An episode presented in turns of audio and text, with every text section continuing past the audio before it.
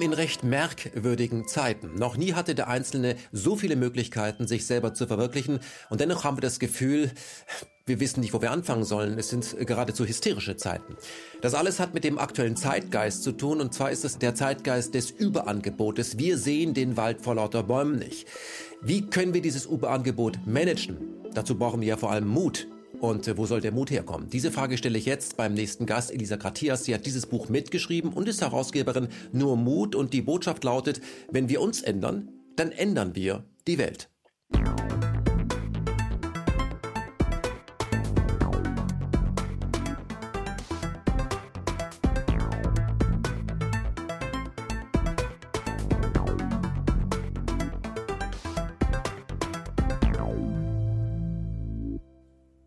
Frau Gratias, darf ich Ihnen das Du anbieten? Natürlich, sehr gern. Elisa, sage ich mal, das ist ja der Vorname. Gibt es noch einen anderen Vornamen? Nein, das ist der einzige. Elisa Gratias. Elisa, ja. Zum Nachnamen ganz kurz, woher kommt der? Wir wissen es nicht genau. Meine Oma hat inzwischen herausgefunden, vielleicht Südfrankreich, weil es im Supermarkt auf einmal einen Wein gab. Chateau de Gratias, der aus Südfrankreich kommt. Für alle, die sich jetzt fragen, wie kann es sein, dass Sie so wohlgebräunt hier sitzen und ich, äh, obwohl ich in der Maske war, nicht mithalten kann, dafür gibt es einen Grund. Ja. Sie leben auf, äh, du lebst auf Mallorca. Ja, ja. Seit wann? Seit sechs Jahren, Warum? seit 2014. Uff, es hat mich irgendwie dahin verschlagen, durch Zufall eher. Vorher war ich in Paris und das war sehr intensiv, das Leben dort. Und dann hatte ich beschlossen mit einer Freundin, wir machen einen Monat Auszeit. Und das war jetzt zufällig Mallorca, weil ein Freund von ihr dort eine Wohnung hatte. Und nach dem Monat habe ich innerlich gefühlt, ich kann nicht wieder nach Paris. Wir haben ja, wenn wir von äh, Mallorca reden, wir haben so ein Image, Ballermann, Party und so. Äh, Aber diese Art von Leben äh, lebst du nicht auf äh, Mallorca. Nein, überhaupt nicht. Das Lustige war, wir sind ähm, ähm, Ende März, Anfang April dort gewesen. Also weil wir auch keine Leute wollten. Wir wollten dort Vorsaison äh, Ruhe. Und da war auch das Wetter, als ich das erste Mal dort gelandet bin, grau, regnerisch. Und das Flugzeug landete und ich hatte aber so ein Gefühl von nach Hause kommen. Also es war sehr intensiv und dann musste ich über mich schmunzeln, weil ich ja noch nie da war. Und dann haben wir dort den Monat verbracht und nach und nach kamen auch ein paar mehr Touristen. Das regnerische Wetter wurde immer schöner und war auch einer der schönsten Aprilmonate, die ich seitdem dort mal gesehen habe, weil es dort auch sehr wechselhaft sein kann, auch im Frühjahr. Und dann habe ich irgendwann durch Zufall festgestellt, dass der Ort, wo ich bin, ist genau an dem Strand, wo auch der Ballermann ist. Aber ich habe das überhaupt nicht mitgekriegt, weil das ist halt ein fünf Kilometer langer Strand. Und der große Trubel war dann fünf Kilometer weiter in El Arenal.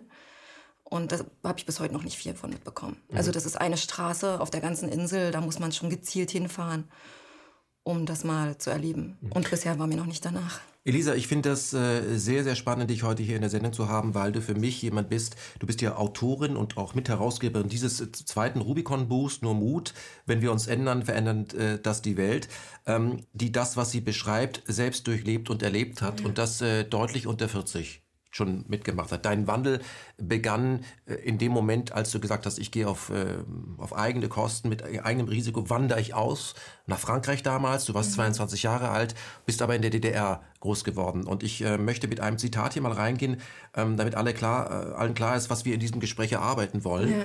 Wir wollen weniger eine Analyse dieses Buches machen mit vielen tollen Autoren, sondern du bist eigentlich der, der lebende Beitrag, was es bedeutet, Arbeit an sich selbst. Was kann man machen? Was kann Das diese Buch Generation? ist eine Einladung, die zeigen kann, äh, wie man quasi auch sein Leben angehen könnte. Weil deine Generation hat ja ganz andere Möglichkeiten. Also wenn du das mit deiner Großmutter vergleichst oder Ja. mit deinen Eltern. Aber diese Möglichkeiten sind nicht ganz ungefährlich. Es gibt ein Überangebot. Ähm, ein Zitat. Erst nach vielen schmerzhaften Enttäuschungen habe ich endlich kapiert, dass die Realisierung der Träume nicht lange glücklich macht, wenn wir uns nicht selbst lieben. Darum soll es in diesem Gespräch gehen. Ja, das freut mich sehr. Nämlich, was es bedeutet, wenn man ähm, nur an der äußeren Baustelle arbeitet Mhm. und innere versäumt, warum einem das nicht glücklich macht, aber dass man durch deine Generation weiß, sie muss irgendwas tun, es geht so nicht weiter, aber es gibt Möglichkeiten, ähm, man muss sich fokussieren, wo will man anfangen und welche Möglichkeiten, äh, das, kann man, das kann man sich sparen, weil man da keinen Zugriff drauf hat. Also was, was ist wichtig? Das herauszufinden ist natürlich für eure Generation viel schwieriger, wegen dieser unglaublichen vielen Möglichkeiten, die man hat. Lass uns in der Jugend anfangen. Ähm, als die Mauer umfiel, warst du sechs Jahre alt. Ja. Wo warst du da? In Halle an der Saale. Zu Hause. Also ich weiß jetzt nicht genau, was war, als die Mauer fiel, weil Mhm. so habe ich das nicht mitbekommen. Meine Familie habe ich nie als politisch erlebt. Also auf einmal haben sich Sachen nach und nach geändert. Also das ist bei mir gar nicht so angekommen. Das war erst eigentlich viel später, als ich dann in Frankreich gewohnt habe, ist mir erstmal aufgefallen, wow, das war ja ein wichtiges geschichtliches Ereignis, gerade für mein persönliches Leben, weil ich sonst nicht hier wäre. Mhm. Aber bis dahin war der Mauerfall so ganz normal für mich, weil der ist halt passiert in meiner Biografie und so den, den Impact habe ich erst viel später wirklich gefühlt und verstanden, was Geschichte eben auch mit einem äh, individuellen Leben macht. Das war dann für mich sehr äh, ja, das hat mich erstmal so sprachlos gemacht, weil ich mich bis dahin eigentlich nicht wirklich für Geschichte interessiert hatte. Gut, wenn man sechs Jahre alt ist, ist man ein Kind, lebt äh, in der behüteten Welt, mehr oder weniger behüteten Welt und da bekommt man immer nur, wenn es eine Veränderung mit, dass sich irgendetwas da draußen tut, die Welt der Erwachsenen, dass das politisch ist, das versteht man ja gar nicht. Du genau. hast mir im Vorgespräch gesagt, äh, du merktest, dass irgendwas anders war, als plötzlich eine Barbie-Puppe am ja. Tisch saß. Das musst du mal erklären, weil ich hatte die eine. ja, wir haben ganz normal Armbrot gegessen, wie das in Deutschland oder damals in der DDR. Das war halt Schnitte. Und also das ist jetzt meine Erinnerung. Und auf mhm. einmal saß eine Barbie im Brautkleid neben mir. Ich weiß nicht, vielleicht hatten mir meine Großeltern hatten die mitgebracht mhm. und vielleicht hatten die mir die auch schon vorher gegeben, aber ich erinnere, ich habe nur dieses Bild, wie diese Puppe neben mir sitzt und so eine Üppigkeit eigentlich ausstrahlt, die ich äh, vorher nicht wirklich, äh, an die ich mich nicht erinnern kann, wie das vorher war. Mhm. Aber das ist letztendlich die einzige Änderung, die ich so krass empfunden habe, weil davor hatte ich auch eine schöne Kindheit und wir waren im Urlaub an der Ostsee jedes Jahr mein Opa war Zeltplatzarzt, dadurch konnten wir da drei Wochen verbringen. Und dann war eben nach der Wende sind wir irgendwann nach Österreich gefahren in Urlaub. Da okay. habe ich das erste Mal Berge gesehen. Okay. Das ist jetzt so ein Unterschied, den ich mitbekommen habe. Mhm. Aber ansonsten so in einer Stadt, die vielleicht nicht Berlin ist, war die Wende jetzt ja nicht sofort spürbar, also zumindest nicht für mich als Kind. Mhm. Aber das trifft es gut, dass du gleich mit einer Barbie konfrontiert wirst, weil im Grunde genommen äh, die kapitalistische Plastikwelt äh, sitzt ja. direkt mit am Tisch mit allen ihren, äh, das ist ja auch Kinderspielen, Mädchen spielen sehr gern mit Barbies, aber das ist ein Symbol, unfreiwillig, glaube ja, genau, ich, ist das genau. total interessant. Ja. Ähm, Sag mal, wenn ähm, man im Westen gefragt wird, äh, wo man groß geworden ist, dann, dann Deutschland, da wird konkret gefragt, dann hören die es oft am Dialekt, sagen ja, dann Bayern oder so oder Hamburg. Wie ist es in der DDR? Sagt man, äh, ich bin Sachsen-Anhaltinerin oder wie? Nee, also das war für mich auch krass, als ich dann äh, in Frankreich war, war schon das erste, dass ich äh, feststellte, ich bin eine der wenigen, die nicht gern über ihre Nationalität spricht. Also ich war in dem Kurs äh, für Ausländer, Französischkurs für Ausländer, war ich froh, dass bis zum Ende des Jahres äh, die anderen Mitstudenten nicht wussten, aus welchem Land ich komme, weil ich nicht viel geredet hatte oder mhm. wenn dann halt Französisch. Und dann fragten mich am letzten Tag zwei Russen, wo kommst du eigentlich her? Und das hat mich so glücklich gemacht, weil da habe ich erstmal gemerkt, krass, ich finde Deutschland irgendwie doof als Herkunftsland langweilig. Dann kam immer wieder das Gespräch auf die Nazis und da habe ich dann angefangen zu sagen, na ja, wir haben aber nicht nur die Nazis als Geschichte, wir haben auch die DDR, also das prägt mich viel mehr. Mhm. Und da habe ich dann angefangen eher zu sagen, ich komme aus Ostdeutschland. Und das wurde dann auch so ein bisschen Teil meiner Identität. Aber das habe ich erst im Ausland gemerkt. Also mit hast, Freunden aus Deutschland, die aus Köln waren oder so, war das jetzt gar nicht so ein Thema. Mhm.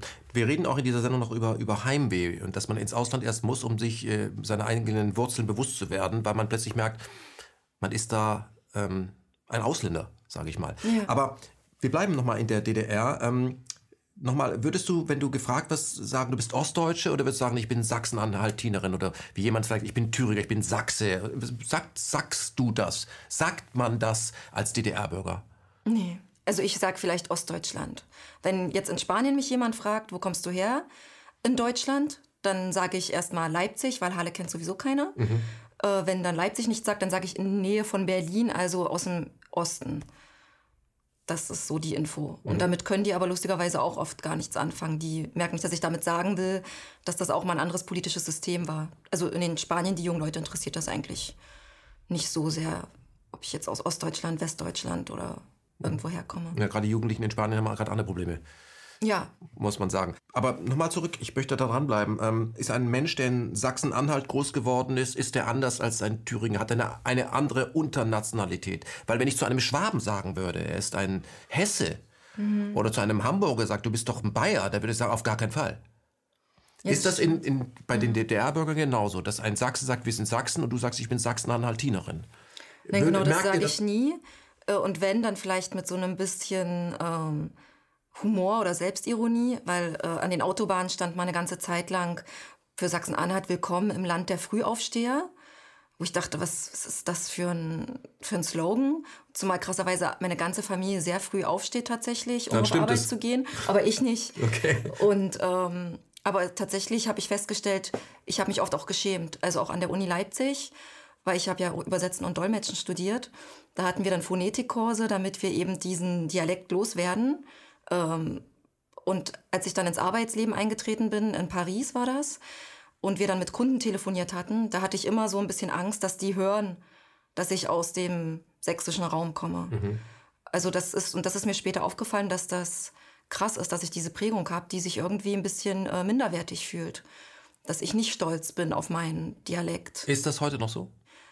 Seitdem ich mir dessen ein bisschen bewusst bin, äh, ich falle auch immer sehr gern wieder schnell ins äh, Hallensische, wenn ich mit Freunden zusammen bin. Und äh, inzwischen freue ich mich dann halt auch mal ein bisschen drüber und muss aber immer noch Witze drüber machen. Also ich kann es noch nicht so ganz stolz annehmen oder so. Weiß jetzt auch nicht, ob das wichtig ist. Aber mir ist zumindest bewusst geworden, dass ich mich dafür nicht schämen muss. Du sprichst drei Sprachen, die du dir selber quasi beigebracht hast. Ähm, Französisch, Spanisch und Englisch. Englisch. Ähm, dass du diese fremden Sprachen übersetzt, so als Übersetzerin professionell arbeitest und davon auch leben kannst, dass du das gewählt hast, hat das vielleicht auch damit zu tun, dass du das Deutsche überwinden wolltest, dass du internationaler werden wolltest? Das, war, hat das was damit zu tun oder ist das Zufall? Also das Krasse bei, bei meiner Biografie ist eben genau das, dass mir auffiel, ich habe Entscheidungen getroffen im Leben, die waren überhaupt nicht bewusst. Also ich bin auf ein Sprachgymnasium gegangen, wo man eben auch schon Spanisch in der Schule lernen konnte. Aber das wusste ich gar nicht. Ich habe dieses Gymnasium gewählt, weil die so einen Fliesenboden hatten. So eine ganz alte Schule, 300 Jahre altes Gebäude. Und da konnte man so toll schlittern. Woran soll ein zehnjähriger kleiner Mensch äh, seine Schule auswählen? Ich wusste überhaupt nicht, was ich später machen wollte. Und äh, am Anfang war ich in den Sprachen auch gar nicht gut, bis meine Eltern mich einfach mal aus der Schule genommen haben, weil die nach Frankreich wollten und dachten, ich kann denen helfen zu übersetzen mit den zwei Jahren Schulfranzösisch. Das ging natürlich total in die Hose. Aber seitdem hatte ich auf einmal eine super Note in Französisch, weil ich gemerkt hatte, das ist ja nicht nur Theorie, sondern das bringt mir ja was, das öffnet mir eine ganz neue Welt. Ja. Und seitdem äh, hatte ich dann in den Sprachen immer gute Noten, musste auch nicht viel mich anstrengen, weil die Prüfungen für Sprachen, da hat man zwei, ein einsprachiges Wörterbuch und muss nichts auswendig lernen. Dann kriegt man Fragen und muss irgendwie Sätze zusammenstellen. Und weil ich relativ faul bin, äh, habe ich dann halt angefangen, die Sprachen zu wählen, so als Spezialisierung. Ich möchte trotzdem mal auf etwas äh, kommen, was ich äh, im Moment nicht höre bei dir, aber was ich äh, gerne hören würde, weil ich das total super finde. Du kannst doch auch Dialekt sprechen. Ja, das geht schon. Hammer. Das ist der Wahnsinn. Das ist so Aber auf spricht Abruf, nee. so, so, auf spr- Abruf. so, so spricht deine Mutter oh, oder deine Oma? Nee. Also meine, nee, meine eine Oma aus Halle, die spricht sehr äh, edles Deutsch. Also da, die spricht fast immer, als würde sie ein Gedicht rezitieren. Und die andere Oma, die ist hier im Süden von Berlin äh, in der Lausitz. Und das ist ja auch noch mal, das ist dann eher so friestig, da mache ich mich dann immer so ein bisschen lustig. Aber das, diesen Akzent, auf den wäre ich zum Beispiel stolz, also, oder Dialekt. Äh, bei Halle irgendwie nicht, weil da war dann immer, treffen wir uns morgen auf dem Markt. Und das klingt halt so, also selbst jetzt noch, muss ich sagen, klingt das schon, selbst ich würde das irgendwie abwerten. Ich finde das überhaupt reden nicht. Ich finde, höre. dass jeder Dialekt äh, die Möglichkeit bietet, in diesem Dialekt etwas auszusprechen. Das ist so wie Blues, was nur in diesem Dialekt geht. Und äh, andere Nationen sind da äh, innerhalb sehr stolz. Ich glaube nicht, dass ein Texaner versuchen würde, seinen Texaner zu verdrängen oder ein New Yorker, sein New Yorker. Vielleicht ist es auch das, was mich so fasziniert bei den Mallorquinern, weil ich meine, die haben jetzt auch ihre eigene Sprache, Mhm. das Mallorquinische. Und in den einzelnen Dörfern hat aber jeder noch einen anderen Mallorquinisch-Dialekt. Ja. Wo ich immer dachte, also ihr übertreibt ja jetzt, dann, dann sagt, dann will ich mal auf wissen, wie sagt man das jetzt auf Mallorquinisch. Dann sagen mir das, sagen die mir, sagt mir einer, wie das äh, gesagt wird. Und dann widerspricht jemand, der aus dem Nachbardorf ist, nein, das spricht man so aus. Dann sage ich, ihr seid drei Kilometer auseinander. Und da diskutieren die schon, also da ist so die Entfernung und da ist jeder aber stolz auf sein, der identifiziert sich damit und schämt sich nicht. Und da bin ich, glaube ich, manchmal ein bisschen neidisch, dass ich das nicht kann mit Hallensisch. Na, vielleicht muss Deutschland das äh, 30 Jahre nach der Wende lernen, wieder auf äh, die regionalen Eigenheiten äh, dahingehend stolz zu sein, dass es eine schöne Farbe ist. Ja. Das ist eine schöne Farbe. Also hat- es tatsächlich auch so eine Art Heimatgefühl gibt, weil ich in Paris dann eine Freundin hatte, die auch aus Halle war. Und dann sind wir zusammen joggen gegangen und wir haben uns sehr gern zusammen aufgeregt über andere Leute, über was auch immer. Und da sind wir immer so krass ins Hallensische verfallen und da haben wir uns richtig dran erfreut. Aber da hat uns ja auch kein anderer verstanden. Wunderbar. Lass uns noch mal über deine Großmutter sprechen. Du hast deine Großmutter erst kennengelernt, als äh, dein Großvater gestorben war, obwohl du beide damals ja schon kanntest. Wie ist das gemeint? Ähm, meine Oma, die war halt immer, also ich habe sie immer wahrgenommen als Hausfrau, also obwohl sie auch gearbeitet hat, aber immer wenn wir zu Besuch waren, war sie eigentlich immer am, äh, am Kochen, am Abräumen, also sie saß eigentlich kaum mit am Tisch. Mit, mit meinem Opa habe ich mich dann viel unterhalten, mit dem bin ich spazieren gegangen im Wald. Und meine Oma, die war eigentlich immer nur so da und hat uns auch gesagt, wann wir zum Mittag am Tisch sitzen müssen und wann, da gab es auch feste Zeiten. Und dann ist mein Opa gestorben, das war jetzt, jetzt glaube ich auch 2013 war das, glaube ich. Und meine Oma wollte auch nie reisen, die hatte Angst vorm Reisen. Und auf einmal haben es meine Eltern geschafft, meine Oma zu überreden, nach Paris zu kommen, um ihren 80. Geburtstag unterm Eiffelturm zu feiern. Mhm. Was für meine Oma natürlich unglaublich war. Ihr ganzes Leben in der DDR und auf einmal steht sie da am Eiffelturm und braucht auch keine Angst haben, weil ich mich halt in der Metro auskenne. Ich habe alles organisiert mit Hotel und ähm, und auf einmal merkte ich, meine Oma hatte sich elegant gekleidet und die mochte das eigentlich so eine, ich habe mir gedacht, das hätte eigentlich eine Coco Chanel sein können. Das, die legte total Wert auf solche Sachen und dann habe ich angefangen, sie zu fragen. Und jetzt besuche ich sie halt und sie hat jetzt halt nicht mehr so viel zu tun oder diesen Druck nicht mehr, den sie in der Ehe vielleicht verspürt hat. Und jetzt sitzen wir da halt und ich löchere sie mit Fragen, seitdem ich eben verstanden habe, dass Geschichte auch für mich wichtig ist und für, um mich selbst besser zu verstehen. Und seitdem habe ich ein ganz anderes Verhältnis zu ihr. Und sie kann halt offener reden auch. Ähm, also sie hat sich seitdem geöffnet. Hm. Würdest du sagen, dass deine Großmutter, wenn es um Geschichte und äh, das Leben an sich geht, lässiger ist als deine Eltern? Mhm. Also schon vielleicht mehr losgelassen hat? Ehrlicher sein kann, auch sagen kann, auch vielleicht sagen, das weiß ich nicht oder das war ein Fehler? Ne, das Krasse ist, dass sie, äh, ich frage sie ja quasi Sachen über ihr persönliches Leben. Also sie, ich weiß nicht, ob sie das geführt, wir reden jemand über Geschichte. Also ich, ich will zum Beispiel wissen, äh, war deine Mutter liebevoll zu dir oder war die eher kalt, weil ihr musstet ja überleben. Und dann beschreibt sie halt, wie das war, als junges Mädchen, da als Flüchtling anzukommen und jeden Abend den Handschuh ihrer Mutter zu stopfen, die irgendwo geschuftet hat im Winter, einen total harten Job. Und dann sagt sie, ja, das, die war liebevoll. Dann erzählt sie, wie sie halt geflüchtet sind. Und ich hänge an ihren Lippen und sage, Oma, das müssen wir aufschreiben, das müssen wir der Welt erzählen. Dann sagt sie, ach, das ist doch jeder erlebt, das ist doch normal. Mhm. Und dann merke ich, krass. Sie nimmt ihre eigenen Wunden gar nicht wahr. Und dann, ich lese sehr gerne, äh, vor allem auch so Psychobücher. Und in dem einen Buch ging es halt eben auch um die Fähigkeit zu trauern.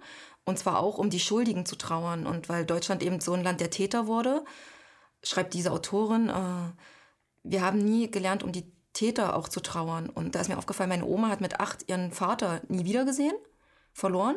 Und sie hat noch nie um ihn getrauert. Und was macht das dann mit ihr und was hat sie dadurch an meine Mutter weitergegeben und die dann wieder an mich? Weil ich halt auch viel ähm, Niedergeschlagenheit und ähm, Schmerz und Traurigkeit empfinde, die ich mir nicht erklären kann. Weil ich mir sage, ich habe mir in Außen so ein tolles Leben erschaffen wo kommt dann dieser ganze Schmerz und die Traurigkeit her? Da sind wir natürlich äh, bei dieser transgenerationalen Weitergabe von diesen Traumata, die aufgearbeitet werden müssen oder sie werden verstärken sich. Äh, es reicht nicht, äh, dass man äh, ein schönes Leben führt, sich selbst verwirklicht und irgendwas stimmt nicht. Die DNA, da gibt es ja. Probleme und deswegen sitzt du ja auch hier, weil du dir in deinem Alter, aber schon seit du 22 bist, um das alles Gedanken machst. Du bist da ja hingedrängt worden. Das hat sich ähm, ergeben. Deswegen wenn wir von Mut sprechen, für mich ist die Definition von Mut auch, sich selber etwas zumuten. Also, also sich mit der, der, Angst stellen. Ja, also in unserem Buch hat eine Autorin, ich weiß gerade nicht mehr welche das war, geschrieben, Mut ist die Fähigkeit, Angst auszuhalten. Mhm. Also nicht die Angst wegdrücken oder keine Angst zu haben. Und deshalb kann ich von mir jetzt gerade nicht behaupten, dass ich da mutig war, weil ich bin äh, losgezogen und wusste gar nicht, was ich tat. Das waren auch immer so Bauchentscheidungen ohne dass ich überlegt habe. Hätte ich überlegt, hätte ich es vielleicht gar nicht gemacht. Also dann hätte ich die Angst vielleicht nicht ausgehalten. Und dann saß ich aber einmal da und dann kam dieses, oh, jetzt bin ich alleine. Und dann war Schmerz und dann hatte ich vielleicht den Mut zu bleiben, wobei das teilweise auch daran lag, dass ich das Geld für das Rückfahrticket nicht hatte. Und aber nachdem ich den einen Monat äh, Einsamkeit so ausgehalten hatte und anfing, Leute zu treffen, dann war auf einmal das erste Mal dieses Gefühl, von Selbstermächtigung, wow, das habe ich jetzt ganz alleine geschafft. Mhm. Und hier bin ich auf einmal jemand ganz anderes. In Deutschland war ich halt immer das kleine Lieschen, äh, die jüngste aus der Familie und extrem schüchtern und Aber irgendwie hatte ich immer so Tagträume in der Schule von der großen, weiten Welt. Vielleicht inspiriert von der besten Freundin meiner Mutter, die halt so eine Abenteurerin ist. Und, und auf einmal bin ich losgezogen, ohne dass ich jetzt wirklich verstanden habe, warum. Mhm. Das analysiere ich jetzt quasi im Nachhinein. Mit 14 hast du ein, ich nenne es mal Graffiti irgendwo gelesen. Ja. Träume nicht dein Leben, leben deine Träume. Berlin gibt es ja diesen Spruch, habe ich in der Ampel mal gelesen, äh, äh, sei du selbst, sonst ist es ein anderer. War dir klar, ähm, dass das etwas in dir macht und dass das gärt und dass du darüber nachdenkst. Weil mit 14 liest man irgendwas, ist man eben, wie man mit 14 ist. Ähm, aber dass das sich durch dein Leben durchzieht. Das ist das, was du machst. Du versuchst, ein sehr wahrhaftiges Leben umzusetzen und äh, mit dem Mut zum Risiko und das Risiko auch gar nicht vermeiden, sondern das gehört dazu. War das dir, wann ist dir klar geworden, dass du diesen Weg gehen würdest? Ich glaube, das ist mir erst in der äh, Psychotherapie klar geworden, die ich mit 30 angefangen hatte, als ich meine erste Fehlgeburt hatte.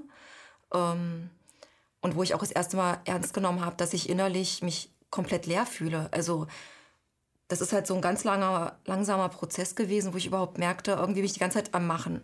Ich versuche jetzt was. Also erst, okay, ich gehe jetzt ein Erasmus-Jahr nach Frankreich und das ist aufregend. Jedem Anfang wohnt ein Zauber inne. Ähm, aber dann wollte ich bleiben. Dann habe ich auch das geschafft, dort zu bleiben. Dann kam der Alltag. Okay. Und dann habe ich irgendwie immer extremere Sachen gemacht, wahrscheinlich um überhaupt was zu fühlen aber immer wieder mit dieser Enttäuschung, also auch Reisen nach Mexiko, Kolumbien, Japan. Und dann, wenn man dann in der Karibik sitzt und türkisblaues Wasser, Menschen um einen herum und man stellt fest, ich fühle es nicht. Ich müsste doch jetzt total glücklich sein, ich müsste doch irgendwas fühlen und das nichts. Und dann fällt man erstmal in so ein Loch, weil man dann denkt, was mache ich denn jetzt? Also was soll ich jetzt machen? Und dann kann man sich entweder umbringen oder man sucht halt. Und mhm. ich habe suche seitdem irgendwie nach Gründen am Leben zu bleiben letztendlich. Würdest du sagen, dass die, dass du, was du gerade beschreibst, ja, ist ja klar, der DDR-Bürger konnte nie reisen, der wollte jetzt mal raus. Es kann mit dem Westdeutschen genauso passieren, dass er immer reisen konnte, aber dass er dann wie du da ist und glücklich sein müsste, irgendwie fühlt sich das nicht so an. Ähm, hat das vielleicht damit zu tun, dass man in unserer aktuellen Gesellschaft immer in so einem Präsentationsmodus ist. Also jetzt noch ein Selfie, das schickt man und eigentlich lebt man von der Reaktion. Wo bist du denn? Genau, also ich habe auch... man sagen kann, hey, guck mal hier, das ist da, dadurch wird es zur Währung. Die Deckung besteht eigentlich, dass die anderen nicht da sind. Also, Aber das kann eben auch helfen, weil ich hatte auch Facebook eine Zeit lang, das habe ich jetzt nicht mehr, weil ich feststellte, das Erste, was ich immer auf Reisen machen wollte, waren Fotos hochladen auf Facebook. Und dann weiß ich noch, ich saß einmal dann wieder zurück von der Reise in Paris, in meiner Wohnung, hätte eigentlich arbeiten müssen und statt zu arbeiten, bin ich auf Facebook äh, rum, habe ich mich halt auf Facebook herumgetrieben, so total einfache Ablenkung. Und dann habe ich so mein eigenes, die, die Profile von anderen Leuten angeguckt, dann mein eigenes. Und dann habe ich gedacht, geiles Leben hast du, sieht cool aus. Und dann habe ich gesehen, wie ich da sitze und fand das, also das hat sich dann so minderwertig und armselig angefühlt. Und ich glaube, und genau das war eben dann, und dann kam das klingt jetzt vielleicht ein bisschen blöd, aber die glücklicherweise die Situation mit der Fehlgeburt. Ich wurde ungewollt äh, schwanger und habe dann schon mit mir gehadert, behalte ich das jetzt, weil ich mit dem Partner war ich zwar seit einem Jahr zusammen, aber da fiel mir auf, mit dem möchte ich jetzt nicht mein Leben verbringen. Ähm, und dann lag ich erst mal drei Tage im Bett und habe gar nicht mehr gewusst, was soll ich jetzt machen, also so völlig niedergeschlagen. Und da hatte mir eine Freundin, die sich Sorgen machte, die Website von der Therapeutin geschickt, äh, die ihr sehr geholfen hatte. Und mein Kopf hat noch gesagt, brauchst du nicht. Und meine Hand auf, hat auf den Link geklickt. Und das ist eben das, was ich auch versuche mit rüberzubringen. Wir haben eine innere Weisheit, das ist unbewusst. Und das war halt die Hand, die da draufklickte. Und dann sah ich diese Frau, die strahlte Lebensfreude aus. Und dann dachte ich, die muss ich sehen. Und dann bin ich zu der hin. Und das war das erste Mal, dass ein Mensch mir zugehört hat. Das ist halt auch so einfache Sachen. Sie hat mir wirklich zugehört.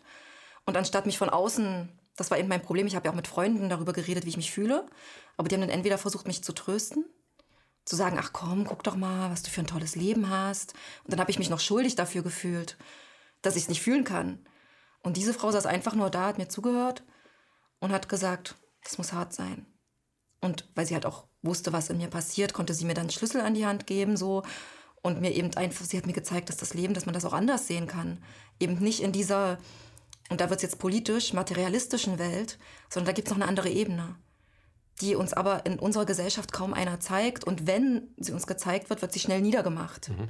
Würdest du sagen, die Frage ist ehrlich gesagt unverschämt, aber würdest du sagen, dass das Kind, das du verloren hast, gesagt hast, in so einer Person, die im Moment nur Hülle ist, möchte ich nicht groß werden? Das ist überhaupt nicht unverschämt. Das ist genau das, was ich denke. Also so sehe ich es. Also man kann ja am Ende auch, mir gefällt eine Lebenssicht, wo ich äh, alles, was mir passiert, äh, versuche irgendwie ähm, dem eine Bedeutung zu geben. Das, äh, oder daraus was zu ziehen, was mich am Ende wieder bereichert. Also und so hat mir das auch bisher sehr weit geholfen. Eben auch, ich meine, auf einmal bin ich mit Herausgeberin von einem Buch, äh, dass genau diese Botschaft, die mir schon immer so wichtig war, aber die ich selber gar nicht so ernst genommen hatte, äh, zum Ausdruck bringt und kann hier sitzen und mit dir darüber reden. Und das hat aber alles angefangen, weil ich diese Fehlgeburt hatte. Sonst hätte ich mir überhaupt nicht Gedanken darüber gemacht. Mhm. Und Würdest du sagen, bis zur Fehlgeburt hat dein Leben einigermaßen auf der Oberfläche funktioniert? Du hättest gesagt, hey, du hast es aber weit gebracht, DDR groß geworden, jetzt sitzt du in Paris, da Mallorca, arbeitest Übersetzerin, kannst gut leben, kannst machen, was du willst, ist alles super. Dann hättest du vielleicht sogar gesagt, ja. Na, da habe ich es geschafft, mich selbst zu täuschen vielleicht irgendwie. Aber auch nicht ganz, weil was mich halt auch immer ähm, frustriert, ist, dass ich nicht verstehe, warum so viele Menschen das aushalten. Also ich habe mich auch irgendwann selbstständig gemacht und äh, weil ich ein Jahr, ein einziges Jahr in einer Großraum, also in einem Büro, in, einer, in, in einem Großraumbüro in einer Agentur gearbeitet habe und dachte, 40 Jahre, das halte ich nicht aus. Dann hatte ich das Glück, dass ich mit jemandem zusammen war zu der Zeit, der Künstler war, aus Mexiko und der so Existenzängste, was ist das? Also und wenn er halt mal auf der Straße schlafen musste, hat er auf der Straße geschlafen. Dann hat er sich im Hostel irgendwo eingemietet, also nicht eingemietet, sondern schwarz da geschlafen. Dann haben die ihm einen Job angeboten, weil er so charismatisch und so charmant ist. Und der hatte mir dann gesagt, Elisa, wenn du so unglücklich bist, dann geh doch da weg. Und ich so, wie jetzt einfach da weg? Wie zahle ich dann meine Miete? Der so, ja, das suchst du dir halt wieder einen Nebenjob, wie als Studentin, der dir vielleicht mehr Spaß macht. Und dann hatte ich halt immer mehr Ausreden, warum ich den Job nicht äh, aufgeben kann. Und er hat mir die alle weggenommen. Und auf einmal wusste ich, okay, also entweder ich bleibe jetzt in dem Job, habe dann die Sicherheit, aber darf nicht mehr jammern, oder ich gehe halt und schaue, was kommt dann. Und er hat mich halt inspiriert, weil ich dachte, okay, es stimmt, weil so, ich bin ja jetzt schon unglücklich, was soll da jetzt noch draus werden? Also ich werde ja nicht glücklicher davon. Mhm. Und ich habe aber nicht verstanden, wie halten denn die anderen Leute das alle aus? Und dann frage ich mich, liegt es vielleicht daran, dass sie nicht das Glück hatten, solche Vorbilder zu haben, wie ich damals meinen mexikanischen Freund. Mhm. Du bist heute äh, eine Frau, die ähm, auf Mallorca übersetzt, immer ins Muttersprachliche, aus mhm. den verschiedenen Sprachen, Französisch, Englisch und äh, Spanisch ins Deutsche. Ähm, du malst, das mhm. ist das, worauf du dich dann konzentrierst, glaube ich, drei, vier Stunden am Tag übersetzen. Ähm, Industrieprodukte, nenne ich es mal freundlich, ja, genau. reicht, um dir äh, die Frage zu stellen, was möchte ich auf diesem Planeten? Lass uns, äh, bevor wir da weiter einsteigen und auch mal, wie du da überhaupt zukommst, Erasmus, ja, Frankreich, du springst da, finde ich schön, ja. aber wir werden da nochmal drauf kommen, ähm, nochmal zu diesem Buch hier kommen. Es heißt nur Mut, es sind zahlreiche Autoren da drin, die bei KenFM auch schon zu Gast waren. Ähm, wie kam es dazu, dass du dieses zweite Rubicon-Buch, Wernicke ist ja mit dir auch Herausgeber, noch zwei andere Kollegen, die ich hier gerade gar nicht so gut lesen kann, ähm, dass du gesagt hast, ich bin Autorin und Mitherausgeberin und möchte dieses Buch machen. Äh, wie kam es zu diesem Buch? Gibt es da, gibt's da einen, der das lanciert hat oder war das demokratisch organisiert? Und was ist das Motiv dieses Buches? Für wen soll das denn sein? Also da, da kann man sagen, da ist Jens Wernicke der große Visionär für mich und ich bin ihm für immer dankbar für diese Möglichkeiten, weil er eben... Ähm, Profi im Bereich äh, Redaktion ist. Er hat den Rubicon aufgebaut. Und mein Kontakt zu äh, Jens Wernicke kam zustande dank dem KenFM-Gespräch damals. Okay. Da habe ich ihn gesehen und habe ihm eine E-Mail geschrieben, weil ich ihn so beeindruckend fand, weil er eben das Menschliche mit reinbrachte in die politische Debatte. Und dann habe ich ihm aber auch kritisiert, ja, das ist jetzt alles ganz toll, Ihre Aufklärung, aber irgendwie ist es ja auch deprimierend. Also was sollen wir denn jetzt damit machen? Also eine sehr deprimierte, verkopfte Analyse des Status quo. Genau. Und dann die aber er, nötig war natürlich. Genau. Ja. Und dann hat er gesagt, ja, dann schreib doch was. Dann schreib du doch was. Mhm. Und das finde ich halt immer so schön, wenn man ihnen mit Kritik begegnet, dann lädt er einen ein, selbst aktiv zu werden. Und da habe ich mich erstmal ernst genommen, was er traut mir zu, dass ich was schreiben kann für den Rubicon. Und ähm, dann habe ich ihm einen Artikel gegeben, den hat er veröffentlicht. Und dann hat er mir, mich auch in Kontakt gebracht zu Kerstin Chavon und Isabel Krötsch, die halt auch mit Herausgeberinnen sind. Und er hat uns gesagt, Mädels, ihr schreibt alle über diese Themen. Wollt ihr nicht eine Redaktion daraus machen, die ihr dann selbst verwaltet? Weil ich kann nicht immer alles machen. Der Rubicon wird größer und äh, er war völlig überarbeitet. Und er gibt uns das in die Hand, die so Möglichkeit, steht, das zu machen. Die Jugendredaktion, die bis heute die aktiv ist. Die Mutmachredaktion entstand genau. so, genau. Und da haben wir drei uns quasi zusammengefunden, ähm, noch mit Jens Lehrich zusammen, der inzwischen unser Videoformat macht, und Peter Frei, der auch schon hier im Gespräch war. Mhm. Und das war halt dann schon sehr beflügelnd. Also auf einmal können wir was machen und da habe ich auch gemerkt, wow, das macht uns, äh, das baut uns total auf. Und dann kam aber auch sehr viel Gegenwind. Was soll das jetzt, dieses Psycho-Gequatsche äh, in diesem Format, also im, im Rubicon und mhm. so weiter. Und das hat uns eben auch eingeladen zu verstehen oder selbst zu analysieren, ja, was wollen wir eigentlich? Äh, und auch festzustellen, da ist ein wichtiger Artikel drin von Ulrike Orso, der eben zeigt, es geht uns nicht um positives Denken, was ja auch schon wieder quasi so gekapert wurde und wo man verstehen könnte, wir wollen jetzt den Leuten sagen, die Welt ist doch gar nicht so schlimm. Darum geht es uns natürlich überhaupt nicht. Mhm. Das kann man auch sagen. Die Welt ist, also wenn man sich mal anschaut, ähm, Factfulness ist ja auch so ein Buch. Ähm, in den letzten 20 Jahren äh, sind die meisten Menschen aus der Armut befreit worden. Es hat noch nie, mhm. es Von dem Buch habe ich zum Beispiel eine Rezension geschrieben ja. und daraufhin kam eine der größten Kritiken, die mir total, also die mich total getroffen hatte. Und die kam halt auch wieder so von oben herab und sehr komplett umgedreht, mir die Worte im Mund umgedreht, äh, wie denn jetzt der Obdachlose am Landwehrkanal darauf reagieren würde, wenn ich ihm sage, die Welt ist besser geworden, wie und dann konnten wir aber auch lernen, unseren Kritikern zuzuhören, weil ich habe daraus sehr viel gelernt, dass ich auch aufpassen muss, wie formuliere ich das, was ich schreibe, ähm, weil man manchmal wie auf Tretminen geht. Und eben auch den Kontakt, die Brücke herzustellen. Und am Ende habe ich sogar noch einen Artikel von dem Kritiker veröffentlichen dürfen, also mit ihm zusammen, wie wir quasi die Brücke dann gebaut haben von wir sind uns überhaupt nicht einig und ich fühle mich angegriffen aber ich antworte ihn und davon war er wieder berührt. Und auf einmal gingen wir aufeinander zu. Und das ist eben auch unser großes Anliegen. Aber um zurückzukommen, wie wir jetzt zu dem Buch gekommen sind. Wir haben dann eben seit zwei Jahren, machen wir dann diese Mutredaktion, äh, auch ziemlich freudvoll und äh, leben quasi das, worüber wir schreiben. Mhm. Aber Elisa, diese Mutredaktion, wie viele Leute sind da insgesamt drin? Also wir sind eigentlich fünf, aber letztendlich so die Hauptredakteurinnen sind äh, Kerstin Chavon, Isabel Krötsch und ich. Mhm. Ähm, das ist keine homogene Gruppe. Du bist diejenige, die, äh, ich sage jetzt mal, das ist kein Vorwurf, sagt, das ist mir zum Teil zu verkopft. Ich möchte immer mehr Soul in die Sache genau. reinbringen. Das, was Liebe bedeutet, das klingt jetzt zwar ein bisschen, was ist jetzt mit KNM los, aber äh, die, die Sinnfragen, wozu genau. das alles? Was, was, was ist unser Gegenentwurf zu, zu dem, was wir vorgelebt bekommen? Genau. Ähm, was, was bist du denn da in dieser Redaktion? Ich ahne also, es, aber äh, was, was, bist du denn da? Also mein, mein äh, Spezialgebiet, würde ich sagen, ist Alltag. Ich, ich mag äh, Erkenntnisse, die mir im Alltag weiterhelfen, wo ich konkret jetzt direkt was umsetzen kann. Äh, ich beschreibe auch meine Artikel immer so aus Alltagssituationen heraus. Ähm, und das äh, viel, was uns so vielseitig macht als die Redaktion, ist ja im Rubicon auch allgemein. Wir sind ja sowieso so viele Autoren und wir haben auch viele Gastautoren, die für die Mutmach-Redaktion schreiben auch immer mehr Männer. Und Kerstin, die ist über eine Krankheit, die hatte Krebs, ist die dazu gekommen, äh, zu sich ihrem Innenleben zuzuwenden. Isabel ist Künstlerin, die hat quasi ein Leben auch in der Unsicherheit gewählt. Und bei mir war es eben die Fehlgeburten, die Auswanderungen, so dass wir alle auf verschiedenen Wegen auch so zu uns gekommen sind. Wir sind auch, äh, ich glaube, jeweils mit zehn Jahren Abstand ungefähr und haben dadurch auch verschiedene Sichtweisen auf diesen gemeinsamen Nenner, wir dürfen unser Innenleben nicht außen vor lassen, wenn wir über Veränderungen in der Welt sprechen und über gesellschaftliche Veränderung.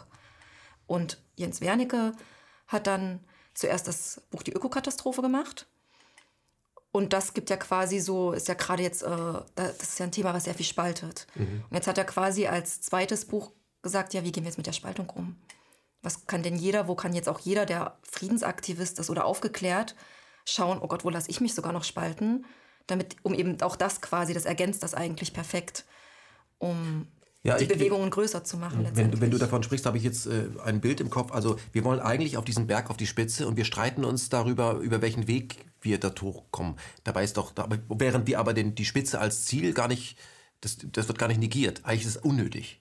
Es gibt verschiedene Wege zur Spitze und das ist sehr abhängig vom Wetter, von der Jahreszeit. Aber man tut dann irgendwie so, als wenn der eine gar nicht auf die Spitze wollte, der andere Berg. Das ist das Verrückte daran, dass wir uns zwar, wenn man fragt, aber ihr wollt schon noch dasselbe, ja, ja. Aber wir vergeuden unsere Energie damit, aber das ist der falsche Weg. Der Weg muss so rum. Aber du willst doch zum selben Ziel. Ja, aber er muss so rumgehen. Das ist das, was ich eben auch erlebe. Was ist das ähm, Motiv, wenn jemand dieses Buch liest? Sind ja zahlreiche Autoren äh, dahinter. Ähm, was soll er damit machen? Was würdest du dir wünschen, was passieren Also da soll? würde ich gerne einhaken mit dem, was du gerade gesagt hast. Mit dem, wir wollen auf die Spitze zum Beispiel. Äh, die jetzt oft heißt für die Zukunft. Und das ist mir in den letzten Tagen aufgefallen, Warum eigentlich für die Zukunft? Warum immer für die nächsten Generationen? Können wir nicht für uns jetzt eine bessere Welt machen? Für uns jetzt schon. Und das zeigt eben auch dieses Buch. Wir sind doch auch wichtig. Nicht erst unsere Enkel oder unsere Kinder, auch wir sind wichtig. Wir dürfen auch für uns jetzt eine bessere Welt machen. Und vielleicht motiviert das ja auch viel mehr, als für irgendwelche Menschen, die es noch gar nicht gibt, die vielleicht von sich selbst entscheiden, wie mein ungeborenes Kind, das will gar nicht. Mhm. Ja, das heißt, du bist für einen gesunden Egoismus. Ähm, eine Selbstliebe. Selbstliebe, ja. Mhm. Oder wie, mir ist völlig egal, wie man das nennt. Äh, wenn jemand das falsch interpretieren will, wird das auf jeden Fall auch falsch interpretieren. Ähm, ich also bin dafür, dass wir uns selbst wichtig genug nehmen und das, das ist eben auch Anliegen dieses Buches. Mhm. Es fängt ja schon da an, dass wir uns selbst überspringen. Und das fängt, wenn wir uns streiten mit anderen, dann kriegen wir gar nicht mit, wir wollen ja gerade nur Recht haben. Uns geht es gar nicht um das eigentliche Anliegen wir, wir sind eigentlich permanent im Außen bei Stellvertreterkämpfen und fragen uns gar nicht, warum diskutiere ich jetzt gerade mit diesen Menschen über dieses Thema. So, das fände ich mal spannend, wenn man in irgendeinem zufälligen Streit erlebt oder so über das äh, Öko-Thema zum Beispiel, wenn man die zwei Leute unterbricht und sie mal fragt, warum diskutierst du da gerade so? Fühlst du dich selbst angegriffen? Identifizierst du dich mit deiner Meinung? Glaubst du, das bist du? Oder willst du Recht haben? Was ist, was steht dahinter? Und ich glaube, da könnte erstmal, entweder wird der Mensch dann vielleicht wütend, noch wütender, oder er schweigt, weil man natürlich darauf nicht sofort eine Antwort hat. Aber dieses Buch erklärt quasi, warum diskutieren wir denn eigentlich so viel? Das ist ja eben diese ganze Manipulation, ist ja schon da drin, dass wir glauben, wir verdienen das gar nicht, auch für uns eine schönere Welt zu machen. Das heißt aber, wenn man sich auch für etwas einsetzt, dann nur in einen vorher definierten Brand, also für das politische System, für diese Art von Klimaschutz, für gegen was also gesellschaftlich also, anerkannt Genau, da gibt's so, da gibt's ja. Angebote und auf die darf man so, man muss da, man kann nicht was Eigenes machen. Das wäre praktisch eine No-Name-Marke. Das geht überhaupt nicht.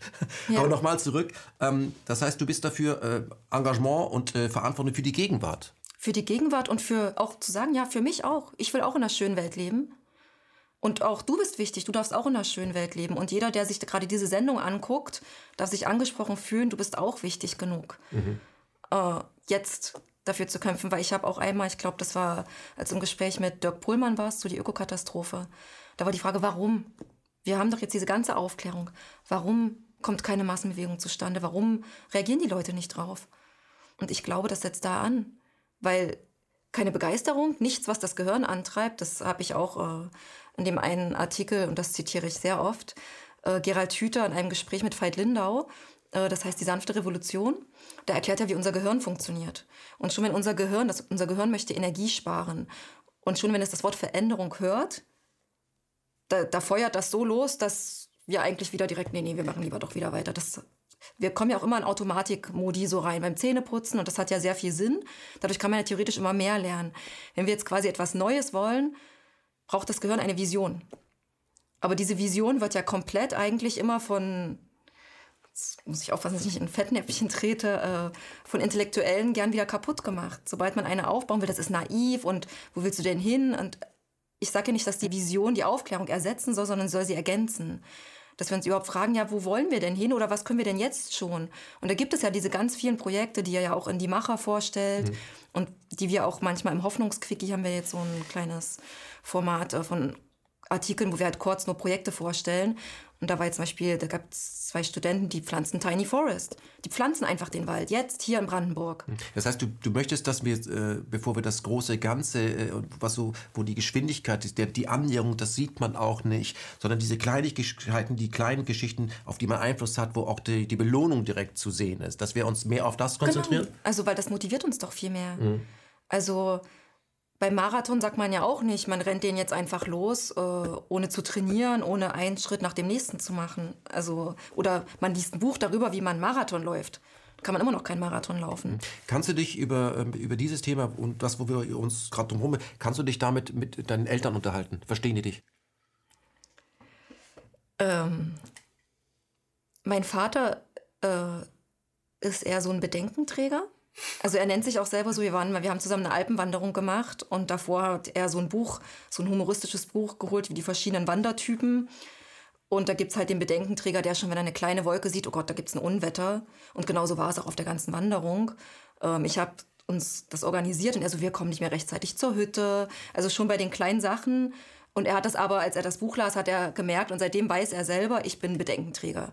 Mit, mit ihm hat man es nicht leicht. Mhm. Äh, ihn davon zu überzeugen, dass es vielleicht Hoffnung gibt oder und das Tolle für mich war jetzt, äh, ich habe meinen Eltern natürlich auch dann ein Exemplar von dem Buch zugeschickt und ich wusste nicht, wie reagiert jetzt mein Vater darauf. Und ich habe ihn das erste Mal seit Ewigkeiten wieder begeistert gesehen.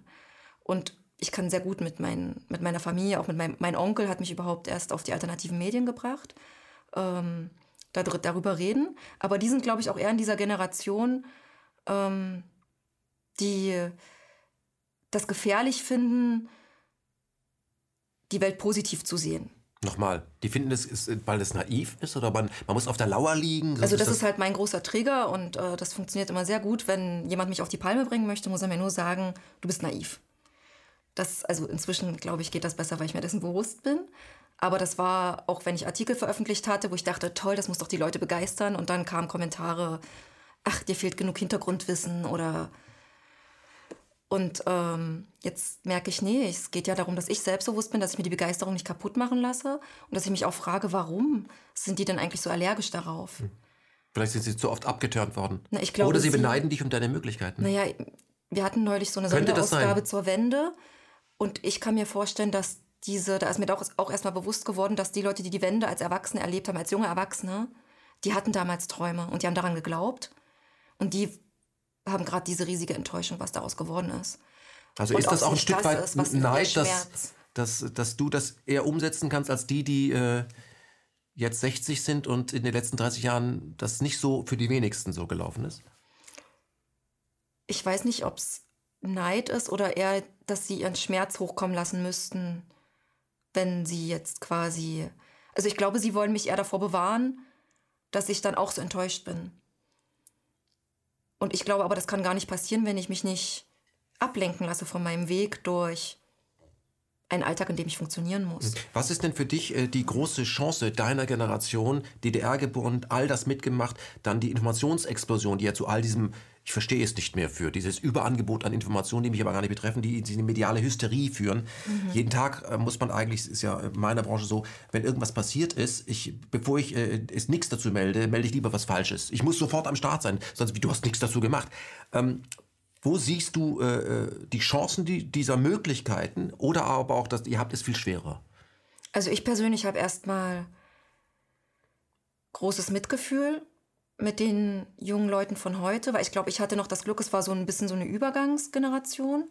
Aber jetzt ist es ja auch so, oder ich meine, wir sind ja auch immer in Filterblasen, also vielleicht erleben andere Leute das wieder ganz anders. Aber ich habe den Eindruck, auf der Jugend wird viel rumgehackt dass sie mit dem Smartphone die ganze Zeit rumhängen, dass sie nichts aus ihrem Leben machen, dass sie eigentlich zu sowieso nichts gut sind oder dass sie zu depressiv sind oder zu wenig aktiv sind. Also selten hört man eigentlich jetzt irgendwie was, wow, die machen mal was richtig. Selbst jetzt, wo sie auf die Straße gegangen sind, wird dann gesagt, ihr geht ja den, aus den falschen Gründen, ihr lasst euch ja schon wieder manipulieren. Und dann denke ich, das ist ja auch wieder, weil eben diese Erwachsenen, A, ist diese Jugend ja auch ein Spiegel ihres Vorbildverhaltens, weil wir lernen durch Nachahmen da darf sich eigentlich auch jeder eingeladen fühlen, zu sagen, oh, was habe ich dieser Jugend eigentlich vorgelebt? Und dann eben auch versuchen, das ist mir halt wichtig, dass wir lernen, auch jetzt meine Elterngeneration, dass wir lernen, uns zu verstehen, anstatt uns zu verurteilen. Und bei der Jugend heute habe ich halt den Eindruck, die sind völlig überfordert.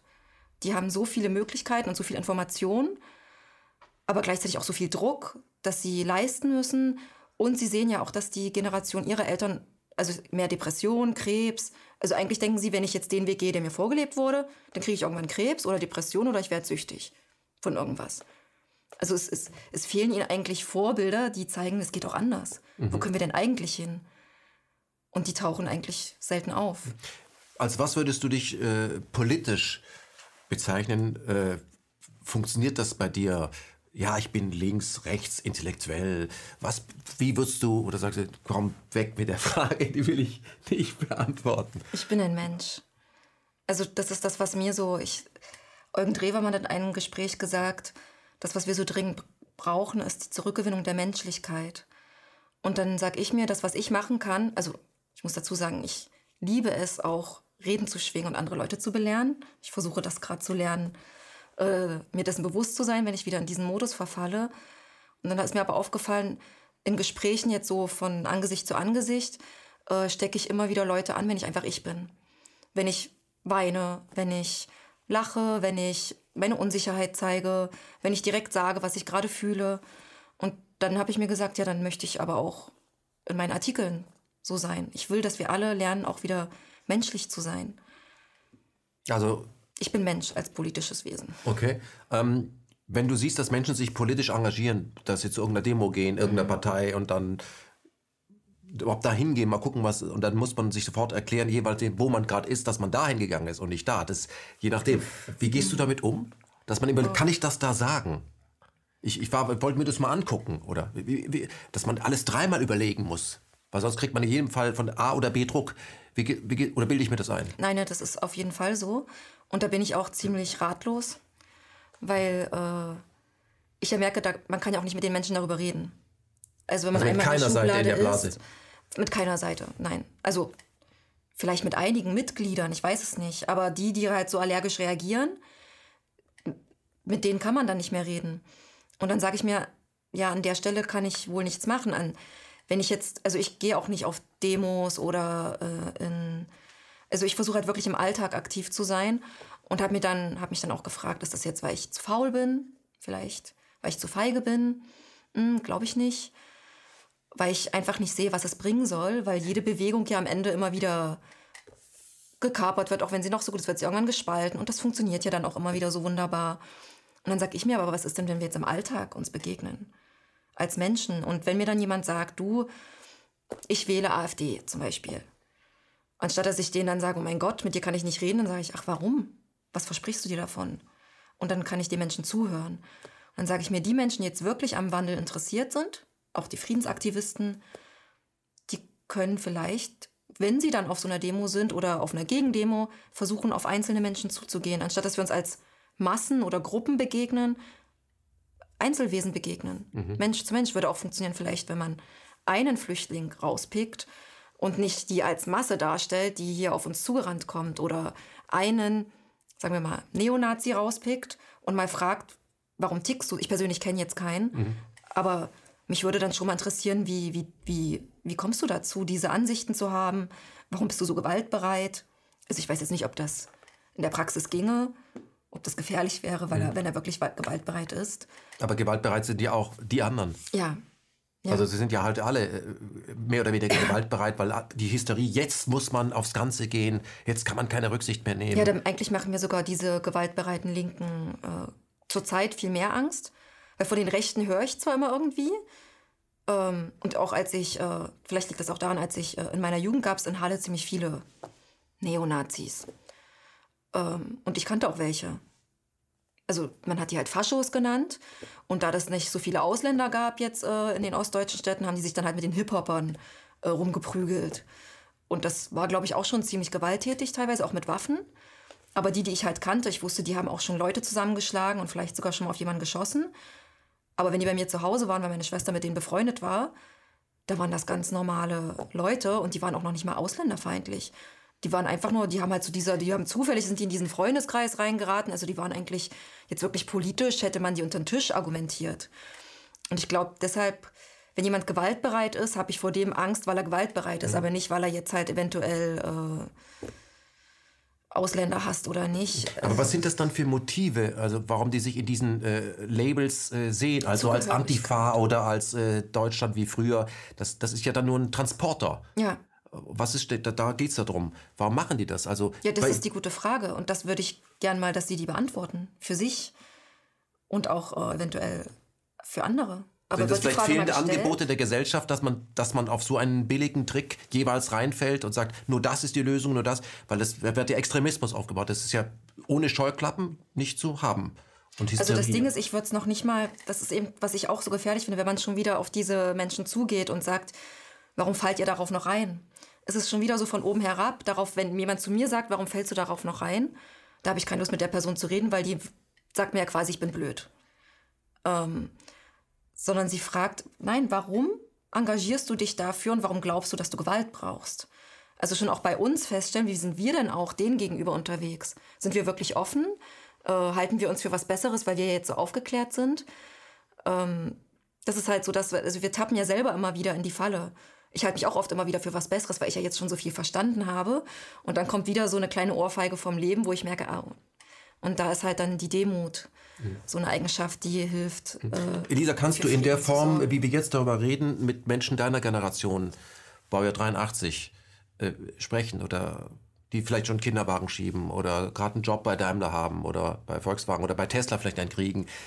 Interessieren Sie sich dafür? Also da merke ich, es gibt komplett unterschiedliche Welten letztendlich in der Gesellschaft. Äh, neulich war ich bei Freunden zu Besuch, die haben vier Kinder, äh, sind beide Forscher, also auch sehr gebildete, hochintelligente Leute, die in Cambridge gewohnt haben, jetzt in München wohnen und mit den Kindern halt auch sehr bewusst umgehen und versuchen, so viel Zeit wie möglich mit ihren Kindern zu haben. Und dann habe ich versucht, mit ihnen darüber zu reden, über politische Sachen. Und da war eben diese, sie lesen halt die Zeit, die Süddeutsche, und haben mich kurz an, erschrocken angeguckt. Und dann habe ich gemerkt, wow, sie haben halt dieses Weltbild, wo wir jetzt an den alternativen Medien sagen, das sind halt noch so Verblendete. Und vor allem glaubten sie wiederum mir, dass ich halt völlig abgedreht sei äh, und man mir das Gehirn gewaschen hätte. Wie könnte ich denn jetzt äh, nicht gegen Putin sein oder so? Und das hat mich dann kurz erschrocken, weil wir bis dahin so lustig mit den Kindern gespielt, wir hatten uns seit Jahren nicht gesehen. Und dann habe ich aber quasi eingelenkt, weil ich merkte, naja, natürlich, ich bin auch in der Filterblase und ich werde jetzt nicht mit den beiden ins Gespräch kommen. Ich habe dann versucht eben zu erklären, ja, also halt darüber, also zu meiner Meinung zu stehen und ihnen zu erklären, guck mal, du machst mich gerade, äh, du würdest mich gerade herab, weil ich halt zum Beispiel eine Information von RT Deutsch habe und du hast ja aus die Zeit. Aber wir können uns doch zumindest darauf einigen, dass wir beide es nicht wissen, weil wir beide dem Dritten sind. vertrauen mussten. Ja. Genau. Ja. Und dann hat er gesagt, ja, das stimmt. Und ich so, na dann lest doch mal auch die Sachen. Und dann sagte er, naja, ehrlich gesagt, Elisa, ich muss zugeben, wir haben gar keine Zeit mehr, uns damit zu beschäftigen. Na klar, wenn du die Zeit gelesen hast, hast du keine Zeit mehr.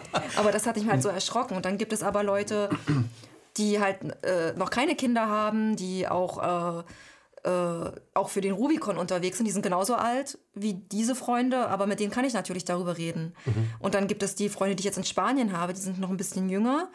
Die sind weder das eine noch das andere, die denken ans Feiern, ans.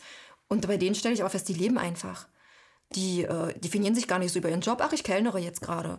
Jetzt brauche ich Geld, jetzt kellnere ich. Ach, ich bin gerade, äh, ich war drei Jahre in Berlin und habe äh, Geige gespielt auf Elektropartys und jetzt bin ich wieder da und mal schauen, was ich jetzt mache. Und die sind einfach da und da merke ich, ich habe halt immer so diese Schwere und Ernsthaftigkeit in meinen Gedanken und die leben halt einfach. Und dann bin ich manchmal neidisch auf die. Und da merke ich, das sind halt man kann nicht sagen, die Jugend interessiert sich nicht, die interessieren sich nicht. Es gibt ganz viele verschiedene Gruppierungen und Menschen. Also die Verallgemeinerung an sich ist, äh, ist immer natürlich falsch. Möglich. Mhm. Absolut nicht möglich. Elisa, ich möchte mal auf die, die Geschichte kommen, wenn du äh, gute, hochgebildete Menschen, äh, Zeit- und süddeutsche Leser äh, sprichst, die dann in ihrer Blase sind und du sagst, wir sind ja auch in unserer Blase.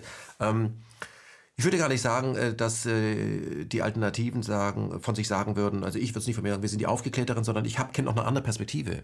Und natürlich ist ja klar, dass ich der Zeit genauso vertrauen muss wie Arti Deutsch oder wem auch immer. Muss ich auch Mhm. Also das ist, Spiegelleser wissen mehr, über andere sage ich immer, aber auch nur das, was drin steht und was mhm. steht nicht drin. Und was ich mich aber frage ist, vielleicht kannst du mir die Frage beantworten, wer ist denn eher bereit, äh, über seinen Tellerrand hinauszugehen, zu blicken und sagen, ja, die Quelle, die du jetzt zitierst, könnte auch was dran sein. Sind es, sind es eher die Konservativen, die Zeitleser, die, die dem Rubicon-Leser zu und dem KenFM-User zuhören? Oder ist es eher der Rubicon- und KenFM-User, der sagt, wie die Süddeutsche Zeit, zeig mal her. Wer ist da härter im, nee, komm, ihr seid doch alle.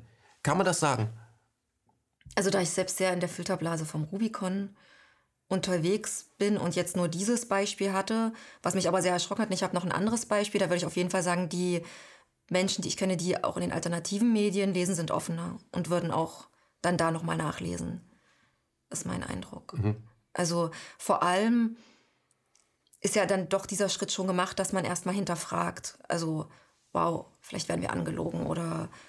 Teile der Wahrheit haben wir, kennen wir nur. Genau. Das ist ja gar keine das Lüge. Ist das, genau, das, ist jetzt keine Wahrheit. neue Wahrheit, sondern das sind Teile der Wahrheit, mhm. genau. Mhm. Weitere Teile.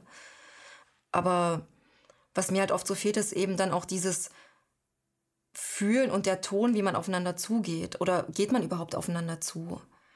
Dann unterhält man sich noch? Sind die Gespräche überhaupt möglich? Oder ist es eigentlich so, dass man dann, weil ich beobachte das jetzt auch gerade an mir selbst, ich bin eigentlich lieber in meiner Filterblase unterwegs, weil da fühle ich mich verstanden. Und das stimmt, da bin ich jetzt gerade meinem eigenen Ideal gar nicht so treu. Also ich würde jetzt nicht einer Freundin sagen, ich treffe dich nicht mehr, weil du mein Weltbild nicht teilst. Aber so unbewusst ergibt sich das dann irgendwie. Meidest du dann solche Themen bei auf. Freunden, die, wo du sagst, jetzt nicht damit darüber reden, wir sind gute Freunde, wollen es bleiben, jetzt sprechen wir nicht über, wie die gerade, was die, ich hatte gerade die Süddeutsche gelesen, jetzt lass uns nicht über Syrien reden, lass uns das ausklammern.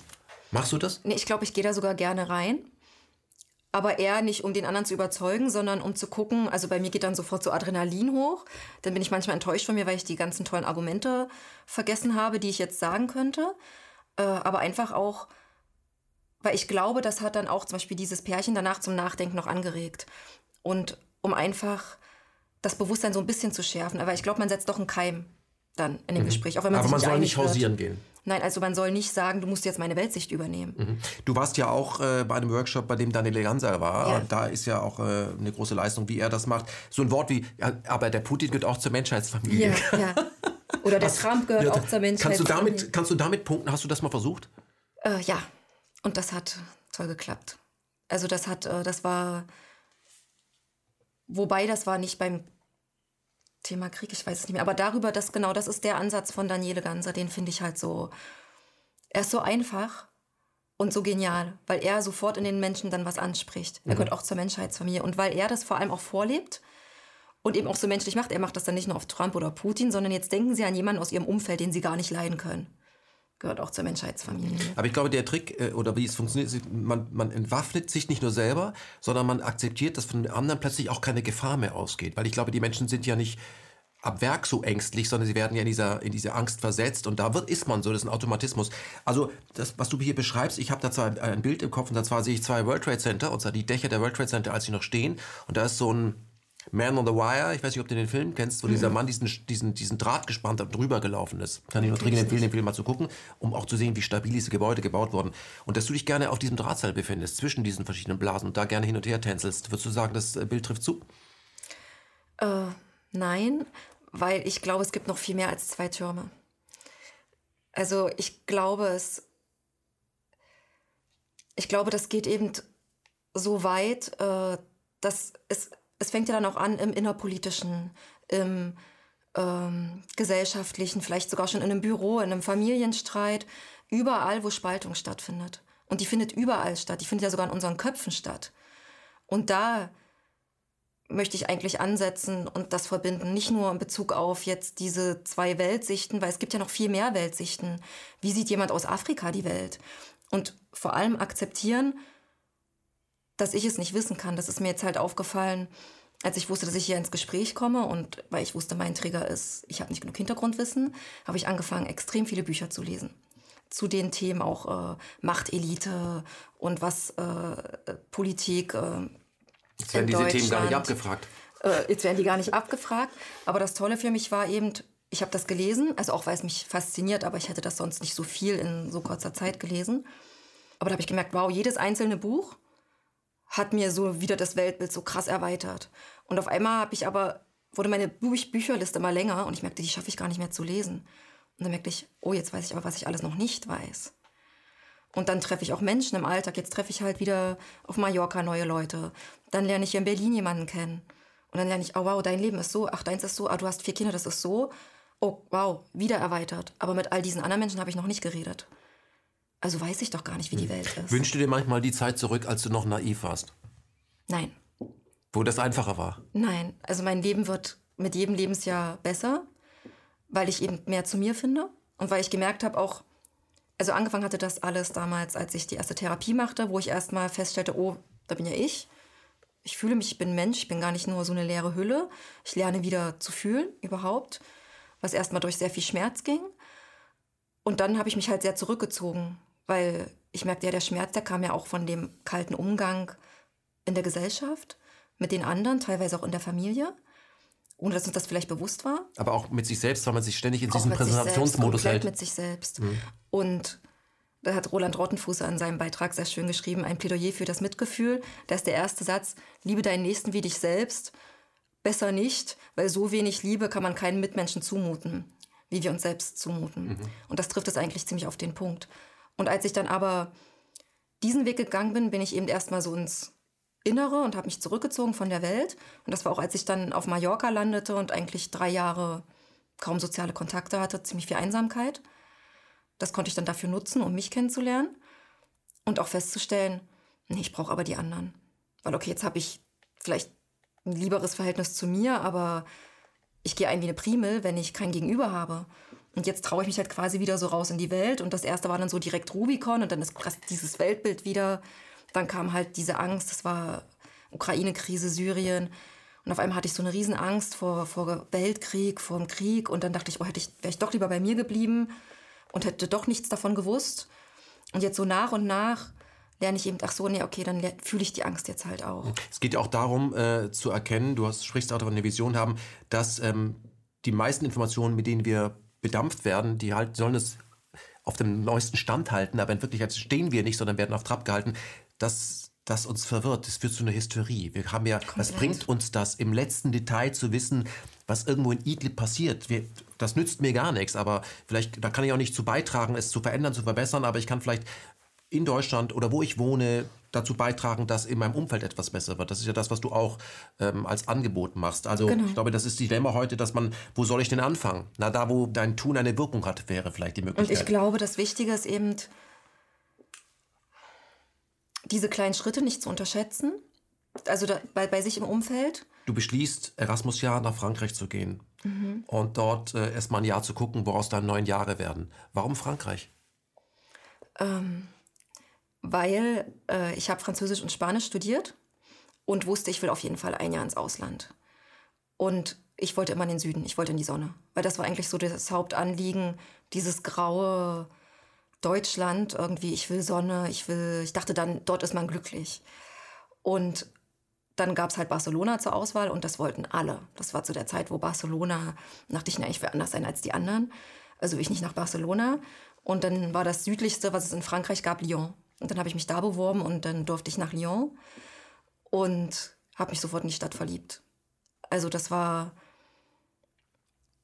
wie Italien, also ich war noch nie in Italien gewesen vorher, aber so hatte ich mir Italien vorgestellt, so Sonne, so eine wunderschöne Altstadt, zwei Flüsse und halt so, so ein ganz entspannteres Leben. Sehr gute Kunstszene, Musikszene, ja, sehr lässig. Die Gastronomie. Ja.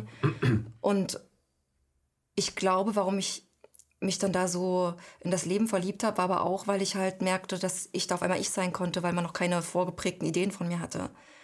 Und weil du auch nicht erkannt wurdest, ja. Mhm, ja. Es hat sich lebendiger angefühlt. Und ja, dann, das war aber auch eher so, ja, ich will jetzt hier bleiben, weil alles andere hätte sich angefühlt wie ein Schritt zurück. Ich wollte nicht zurück, nicht wieder zurück in das graue Deutschland. Und dann hatte ich auch Bücher gelesen. Zu der Zeit war es äh, von Paulo Coelho, der Alchemist. Und da ging es halt auch um das Thema Träume. Und das hat sich auf einmal so schön angefühlt, einfach zu sagen, ja, das ist jetzt mein Traum, dann mache ich das jetzt. Und ich hatte halt das Glück, dass ich Leute in meinem Umfeld hatte, die mich dazu inspiriert haben und die mir auch alle Ausreden weggenommen haben, die ich gefunden habe, warum ich das nicht machen kann. Die anderen können das machen, aber ich nicht. Mhm. Daraus werden ähm, insgesamt neun Jahre. Du landest in Paris, ähm, aber stellst fest, auch in Frankreich mit Sonne und allem ist äh, frischeste Croissant, gibt trotzdem Alltag. Ja. Und der holt dich ein. Genau. Und deswegen weiß ich eben, wie machtvoll das ist, wenn man im Alltag ansetzt. Äh, weil, okay, man kann eine Reise machen, das ist dann einmal im Jahr, freut sich dann der Deutsche auf seinen Urlaub und kann sich das schön machen.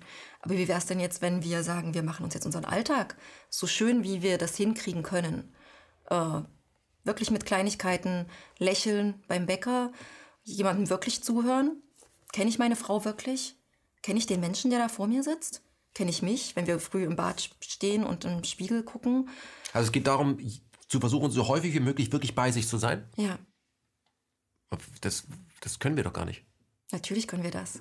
Aber das ist äh, unbequem, weil das ist wieder fürs Gehirn. Es, also ich versuche das immer so zu erklären, als ob wir jetzt, wenn wir jetzt Rechtshänder sind, müssen wir jetzt anfangen, mit links zu schreiben. Hm. Aber wie, wie, kann man dafür sorgen, dass wenn man das macht, ins Gefühl kommt, dass man nicht am Anfang zu verkopft wird? Also ich brauchte dafür die Hilfe von Therapeuten. Mhm. Ich persönlich, also ich weiß nicht, ob man es alleine hinkriegt, weil man ja immer, genau, der Kopf ist ja, also man landet immer wieder schnell im Modus. Man funktioniert wieder. Oder gerade wenn das Umfeld noch so ist. Und wir ahmen halt nach, was um uns herum ist. Und wenn wir dann jetzt quasi einen Therapeuten haben, und dann meine ich jetzt nicht irgendeinen Therapeuten, sondern einer, der für uns das, warum bin ich damals zu dieser Frau gegangen? Die hat gestrahlt. Mhm. Die hat Aber, Lebensfreude ausgestrahlt. Also du lebst in Frankreich ein Leben, wo jeder sagen würde, die hat es geschafft, traumhaft, wunderbar. Wenn deine Kollegen oder Freunde, Familie sagen, ja, aus Halle nach Paris kommen und du sitzt da in der Sonne beim Croissant, sagen sie, Ja, ja, ist schon ist gut. Toll, ja. Trotzdem erkennst du, dass du irgendwann, dass du auf der Flucht bist, schreibst du jedenfalls, und flüchtest nach Mallorca. Kannst du mal sagen, was hat sich da abgespielt mit Fehlgeburt, mit Therapie? Wo du sagst, das ist es eigentlich nicht. Im Grunde ist es auch nur sich ein, ein, ein bunteres Schloss aufbauen. Genau. Also das ist eben auch so wichtig gerade ähm, für jeden von uns zu merken, wie krass manipuliert wir auch in dem Bereich sind, im persönlichen Leben. Ähm, ich hatte die Fehlgeburt, dadurch bin ich quasi erstmal außer Gefecht gesetzt worden äh, und zu dieser Therapeutin gekommen, wo ich erst mal merkte, was für eine Wohltat das war, dass mir jemand zuhört, neue Perspektiven öffnet ähm, und mir quasi die Erlaubnis gibt. Sie hat immer gesagt, sie bezeichnet sich als Erlaubnisgeberin. Sie gibt mir die Erlaubnis, für mich da zu sein, für mich was Gutes zu machen. Und dann habe ich gesagt, okay, ich gehe jetzt einen Monat auf, nach Mallorca mit einer Freundin und komme erst mal raus. Und pff, dort stellte ich fest, wow, in Paris habe ich sehr viel, da ging es eigentlich immer nur darum, mich zu zeigen zu sagen, was ich alles Tolles machen will. Und man redet über das Leben, aber man lebt es irgendwie nicht. Es war immer mehr Schein als Sein. Gerade die ganzen jungen Leute, was arbeitest du bei welcher Agentur? Oh ich bin selbstständig, oh, toll. Und dann dachte ich, aber das ist doch hohl, wenn, wenn ich es nicht fühle. Und dort kam ich so zur Ruhe, da hat niemanden interessiert. Da saßen halt die Arbeitslosen oder die Rentner von früh um sieben an und haben ihren Whisky getrunken und es hat da keinen interessiert, was ich mache. Und auf einmal konnte ich so zu mir kommen, musste nichts darstellen und habe beschlossen, ich bleibe dann erstmal da. Und habe halt so gesucht und kam halt zu dem Schluss, eigentlich habe ich versucht, das umzusetzen, von dem mir die Gesellschaft gesagt hat, das macht dich glücklich. Ich glaube, das ist ja auch ähnlich mit Wohlstand und Geld. Wenn du, ist ja auch immer dieses, wenn ich jetzt Leuten sage, ja, es ist wichtig, dass wir uns an uns und unser Glück denken. Ach, na, wenn jetzt jeder dann einen dritten Porsche in der Garage hat. Wo ich denke, das ist doch nicht Glück. Genau das ist ja das, was uns eingeredet wird, dass das angeblich glücklich macht. Aber tief in uns weiß doch jeder, dass es das nicht ist. Es muss auch noch ein Ferrari daneben stehen. du verstehst, was ich sagen will. Genau. Und genau das ist es, dass wir gar nicht hinterfragen, wenn wir glauben, das und das macht uns glücklich. Wir, wir denken, ich habe das alles gemacht, Auswandern macht glücklich. Äh, selbstständig sein macht glücklich. Aber auch immer nur, wenn man das präsentieren kann, ne? Nur wenn man es präsentieren kann, natürlich. Mhm. Wenn das keiner mehr sieht, dann sitzt man ja dann da einsam und scrollt durch Facebook und stellt fest, oh, das ist jetzt mein Leben. Das muss schon geliked werden. Und das war mein großes Glück, dass es nie geliked wurde. Mhm. Und da habe ich gemerkt, irgendwas stimmt nicht, Elisa. Es kann doch nicht sein, dass es dich so. Du denkst doch, du, du glaubst doch von dir selbst, dass du ein tiefgründiger Mensch bist. Wieso ist es dir nicht egal, ob da jetzt was geliked wird oder nicht? Und da kam ich halt so dahinter, dann habe ich Facebook erstmal gelöscht, weil ich dachte, ich komme damit überhaupt nicht zurecht und diese Therapie gemacht. Mhm. Aber jetzt mache ich gerade weiter Therapie, weil ich bin jetzt auch immer noch nicht angekommen. Ich, ich glaube, wir kommen auch nie an. Aber ich glaube, dass jeder Mensch, der erstmal sich hinsetzt und sagt, oh Gott, was will ich eigentlich machen oder fühlen, bevor ich sterbe, dann ist schon viel gewonnen. Mhm. Du hast äh, mir im Vorgespräch gesagt, du äh, hast, als du da ganz tief in diesem, in diesem Loch saßt, hast du dir ähm, Briefe von Rosa Luxemburg, die im Gefängnis damals saß ähm, und später ermordet wurde, ähm, durchgelesen und das hat dir sehr viel gebracht. Genau. Und das war jetzt erst vor kurzem. Also weil ich jetzt gerade wieder äh, durch eine schwierige Phase ging nach einer Trennung und Minderwertigkeitsgefühle und auch andere schmerzliche Sachen, die hochkommen, wo ich nicht so richtig weiß, was das ist. Das ist eben auch, warum dieser Weg nicht bequem ist. Und da sage ich, da bin ich jetzt mutig weil das macht mir totale Angst, alleine in meiner Wohnung zu sitzen und keine Netflix-Serie anzumachen, kein Buch zur Hand zu nehmen, sondern jetzt da zu sitzen und zu fühlen, oh Gott, was kommt da? Und dann weine ich manchmal oder was auch immer. Ähm, oder rufe auch eine Freundin an, wenn ich es gar nicht aushalte. Mhm. Ähm, und dann saß ich bei Freunden beim Frühstück. Und die haben mir den Brief, einen Brief oder einen Ausschnitt von einem Brief von Rosa Luxemburg aus dem Gefängnis an ihre Freundin Sonja Liebknecht vorgelesen. Da beschreibt sie, wie sie in ihrer dunklen Gefängniszelle liegt und innere Heiterkeit spürt. Und dass sie sich fragt, wo kommt die her? Und sie findet keine Antwort und muss wieder über sich lächeln. Und dass sie glaubt, dass das das Leben ist. Dass äh, dieses Pulsieren, und sie sagt, in, in der größten Finsternis kann man die Schönheit des Lebens finden, wenn man nur richtig hinschaut. Oder vielleicht muss aber auch alles weggenommen werden, damit man das endlich tut. Genau, also sie lag ja da wahrscheinlich auch ziemlich viel Langeweile. Ich glaube, einmal sie kam zur Ruhe. Also sie selbst hat ja nicht verstanden, was los ist. Ich analysiere ihn nun so gerne. Und ich glaube aber auch, dass ihre innere Heiterkeit kam, weil sie ihren Werten treu war. Sie hat dafür gekämpft, sie hat sich eben nicht selbst verraten. Und ich glaube, was vielleicht auch wieder, was wir vorhin gesagt haben, zu diesen Ja-Aber-Geschichten führt, wo du fragst, ob es Neid ist, ist vielleicht dieser Schmerz, sich zu fragen, habe ich vielleicht meine Ideale und meine Werte verraten, indem ich auf Sicherheit gesetzt habe? Mhm. Habe ich vielleicht den Jugendlichen in mir verraten, der vielleicht tatsächlich Träume hatte und der den Weg nicht gegangen ist? Aber auch weil man ihm halt, weil man uns ja einredet, dass wir gar keine andere Wahl hätten. Mhm. Also angenommen, man ist mit dir zusammen. Mit mir. Ja. ja. Bist du eine besitzergreifende Frau? Nee, eher das Gegenteil. Ich glaube, ich habe eher Schwierigkeiten, jemanden wirklich äh, näher kommen zu lassen.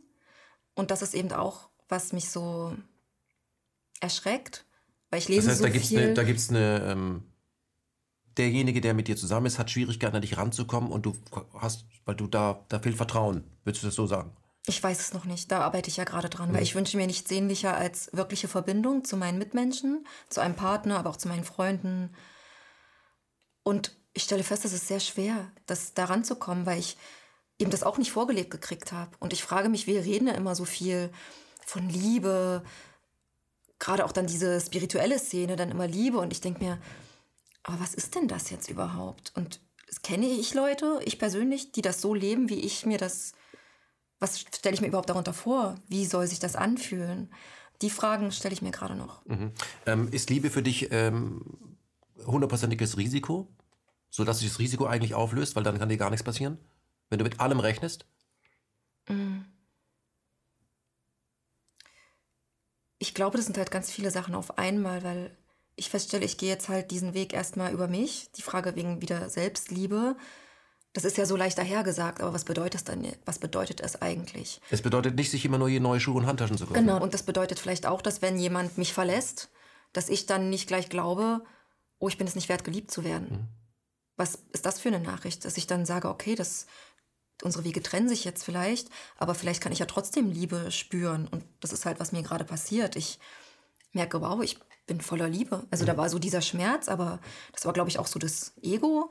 Dann war das Minderwertigkeitsgefühl. Das heißt, aber jetzt stärke ich das und dadurch ist eigentlich weniger Risiko. Aber Lisa, wenn ich, wenn ich das richtig interpretiere, du wirst verlassen. Ja. Und nicht du verlässt. Ja, das war jetzt das erste Mal. Okay. Und macht dich das aggressiv? Hm, nee, es hat mich eher also wie gehst du damit um, wenn der andere sagt, äh, Elisa, das ist ja toll. Nee. Und das begründet das vielleicht oder er hält eben vor den Bergen und weiß genau, was er sagen will. Mhm. Also irgendwie ist es kalt, ich komme dir nicht näher und du musst dann damit umgehen, mit diesem Status quo, den du aber ja. Ich bin erstmal in ein Loch gefallen und mhm. da bin ich eben, das war auch ein äh, Satz, der mir sehr geholfen hat. Endlich habe ich gefühlt. Ich habe mir ja vor ein paar Jahren, als ich die erste Therapie angefangen hatte, gewünscht, dass ich endlich lerne zu fühlen. Und tatsächlich saß ich jetzt da und das war so schmerzhaft. Ich habe gedacht, das zerreißt mich von innen. Und gleichzeitig war da so eine Klugscheißer-Stimme, die gesagt hat, na, du wolltest doch fühlen. Und dachte ich, ah, das gehört halt auch dazu. Es ist nicht nur Lebensfreude. Und das Lustige ist, die ist da aber irgendwie auch mit drin. Und dann saß ich bei meiner Therapeutin in Palma und ratlos und ja, ohne Perspektive irgendwie. Und dann sagte die, jetzt erleben Sie das Wunder. Weil jetzt erleben Sie, dass dieser Schmerz Sie nicht umbringt. Und ich glaube, wenn man da durchgeht, dann fühlt man sich unbesiegbar. Ein Partner kann ja, und das glaube ich ist bei vielen der Fall, dazu dienen, um von sich selber abzulenken. Ja. Oder er kann dazu dienen, um sich über sich selbst klar zu werden. Ja, als Spiegel.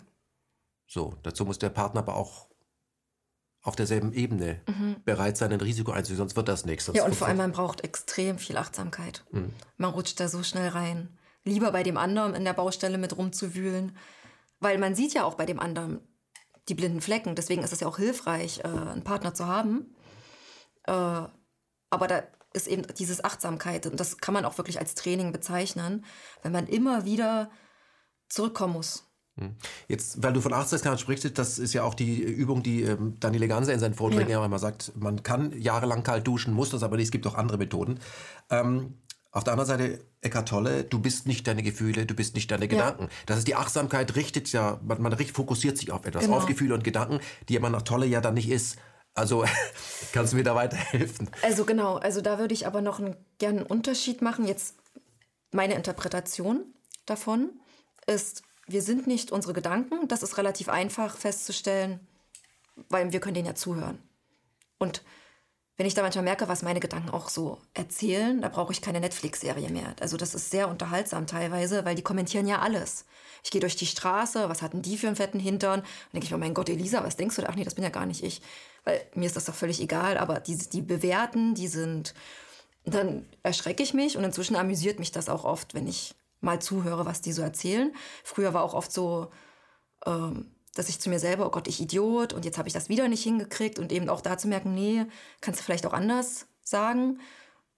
Wobei man da auch aufpassen muss, dass man nicht von anderen für wahnsinnig gehalten wird, wenn man dann über seine inneren Dialoge so spricht. Und dann gibt es aber eben auch, wir sind auch nicht unsere, und da würde ich jetzt sagen, Emotionen. Wenn wir jetzt so getriggert werden oder von Gedanken, die ein Gefühl uns auslösen und dann reagieren wir darauf. Und wenn ich jetzt aber zum Beispiel von Gefühl spreche, wie Angst, Wut, Traurigkeit, Freude, dann glaube ich schon, dass wir das sind. Weil das ist, kommt aus dem Sein heraus. Das kommt nicht vom Kopf. Ich glaube, Emotionen kommen schon so schnell vom Kopf, das ist dann wie so eine ganz kurze Kurzschlussreaktion. Aber so wirklich bewusst gelebtes Gefühl, würde ich sagen, das bin ich, das ist Leben. Also für mich ist Leben fühlen. Lass uns über Auswandererfahrungen sprechen. Ähm, Versagensängste, Heimweh. Ähm, was, wann hast du das Gefühl Heimweh zum ersten Mal entdeckt? Wann war das zum ersten Mal? Oh Gott, das war, das war schon bevor ich äh, weg war fast, als ich verstanden habe, ich gehe jetzt. Als ich bin in den Zug in Halle eingestiegen, damit Wann bin war ich das? im Zug, das war, da war ich 21, äh, 2003, 4, 5, 2005. Die Koffer sind gepackt, du hast dich verabschiedet, also kurz nach nee, 2000. Es war 2005 irgendwann. Und genau. du, weißt, du fährst jetzt nach Frankreich, nach mhm. Lyon. Und alle und am Zug verabschieden genau, sich? Genau, meine Familie stand draußen, ich stehe drin und die Tür geht zu und der Zug fährt los und ich merke, scheiße, jetzt bin ich alleine. Und da bin ich vor Schmerz. Das war auch, da habe ich auf einmal, da bin ich fast in Ohnmacht gefallen es war vor allem meine Mutter, die dann sich am Bahnsteig entfernte. Ich habe die ganze Zugfahrt, da war ich in der Lage, was zu fühlen. Ich brauchte halt so extreme Situationen überhaupt mal was mhm. zu fühlen. Und dann die ersten Wochen in Lyon. Ich saß alleine in einer in einem Haus, wo die anderen Mitbewohnerinnen erst drei Wochen später kamen. Und ich hatte kein Internet, kein Fernsehen, nichts. Und das einzige Geräusch war die tickende Küchenuhr. Und ich wusste nicht, ich hatte nichts vor. Und das war, glaube ich, so, wow, da bin ich das erste Mal auf mich getroffen. Mhm. Und dann. Aber das ist ja auch gut. Ja. Das kann ja auch gut sein. Ja, aber das muss man auch aushalten. Also da habe ich sechs Kilo abgenommen, weil Essen, Appetit verging mir ohne Gesellschaft. Das Gute ist, wenn man das eben durchlebt und dann auf einmal aus sich heraus, weil dann hat man keine andere Wahl mehr. Jetzt muss ich ja auf Leute zugehen jetzt muss ich ja das machen. Und ich glaube, man braucht halt manchmal dann so einen, man muss dann da unten sich so fühlen, damit man diesen Antrieb überhaupt hat, dann etwas zu machen. Und dann erkennt man seine Selbstmacht oder die Macht, die man halt wirklich entfalten kann fürs eigene Leben. Aber ich glaube, was du auch gerade sagen wolltest, ist eben dieses, als ich dann schon gefestigt in Frankreich angekommen bin, inzwischen exmatrikuliert aus Leipzig und Alltag habe. Und auf einmal feststelle, das Studium, ich werde behandelt wie eine Französin, mein Französisch ist natürlich im Vergleich zu einem Franzosen katastrophal und ich schaffe vielleicht gar nicht die Abschlüsse. Und ich versuche meine Schwester zu ihrem Geburtstag anzurufen. Damals musste ich tatsächlich noch zur Telefonzelle. Ähm, und ich habe die Nummer gewählt. Ich höre ihre Stimme und ich musste auflegen, weil ich sofort angefangen habe zu weinen. Und ich dachte, ich kann ihr ja nicht weinen zum Geburtstag gratulieren. Dann genießt sie ihre Feier nicht mehr. Und da war das erste Mal so dieses Gefühl, Heimweh, ich bin gerade nicht da. Ich bin nicht bei der Familie. Und das war komischerweise auch ein schönes Gefühl. Was ist denn für dich Heimat? Mhm. Ist das jetzt Mallorca? Ja, inzwischen ist es eher Mallorca als Deutschland. Ähm, aber ich glaube, es ist vor allem auch so Europa. Ich merke, ich mag das, ich fühle mich halt total natürlich dank der Sprachen in Deutschland, aber selbst inzwischen auch in anderen Ländern wenn man sich halt irgendwie gebrochen über Englisch, ich habe das Gefühl, das ist die Chance meiner Generation. dass wir uns dadurch, dass es so gemischt wird, irgendwie anfreunden und dadurch so ein lebendiges Weltbild kriegen, eben, da ist kein mehr, so muss das jetzt sein. Weil wir sehen, ach nee, guck mal, die machen das da so. Ach, und der, der ist Aussteiger in der Ukraine. Ach, na, und dies macht jetzt aber Karriere in einer Pariser Agentur.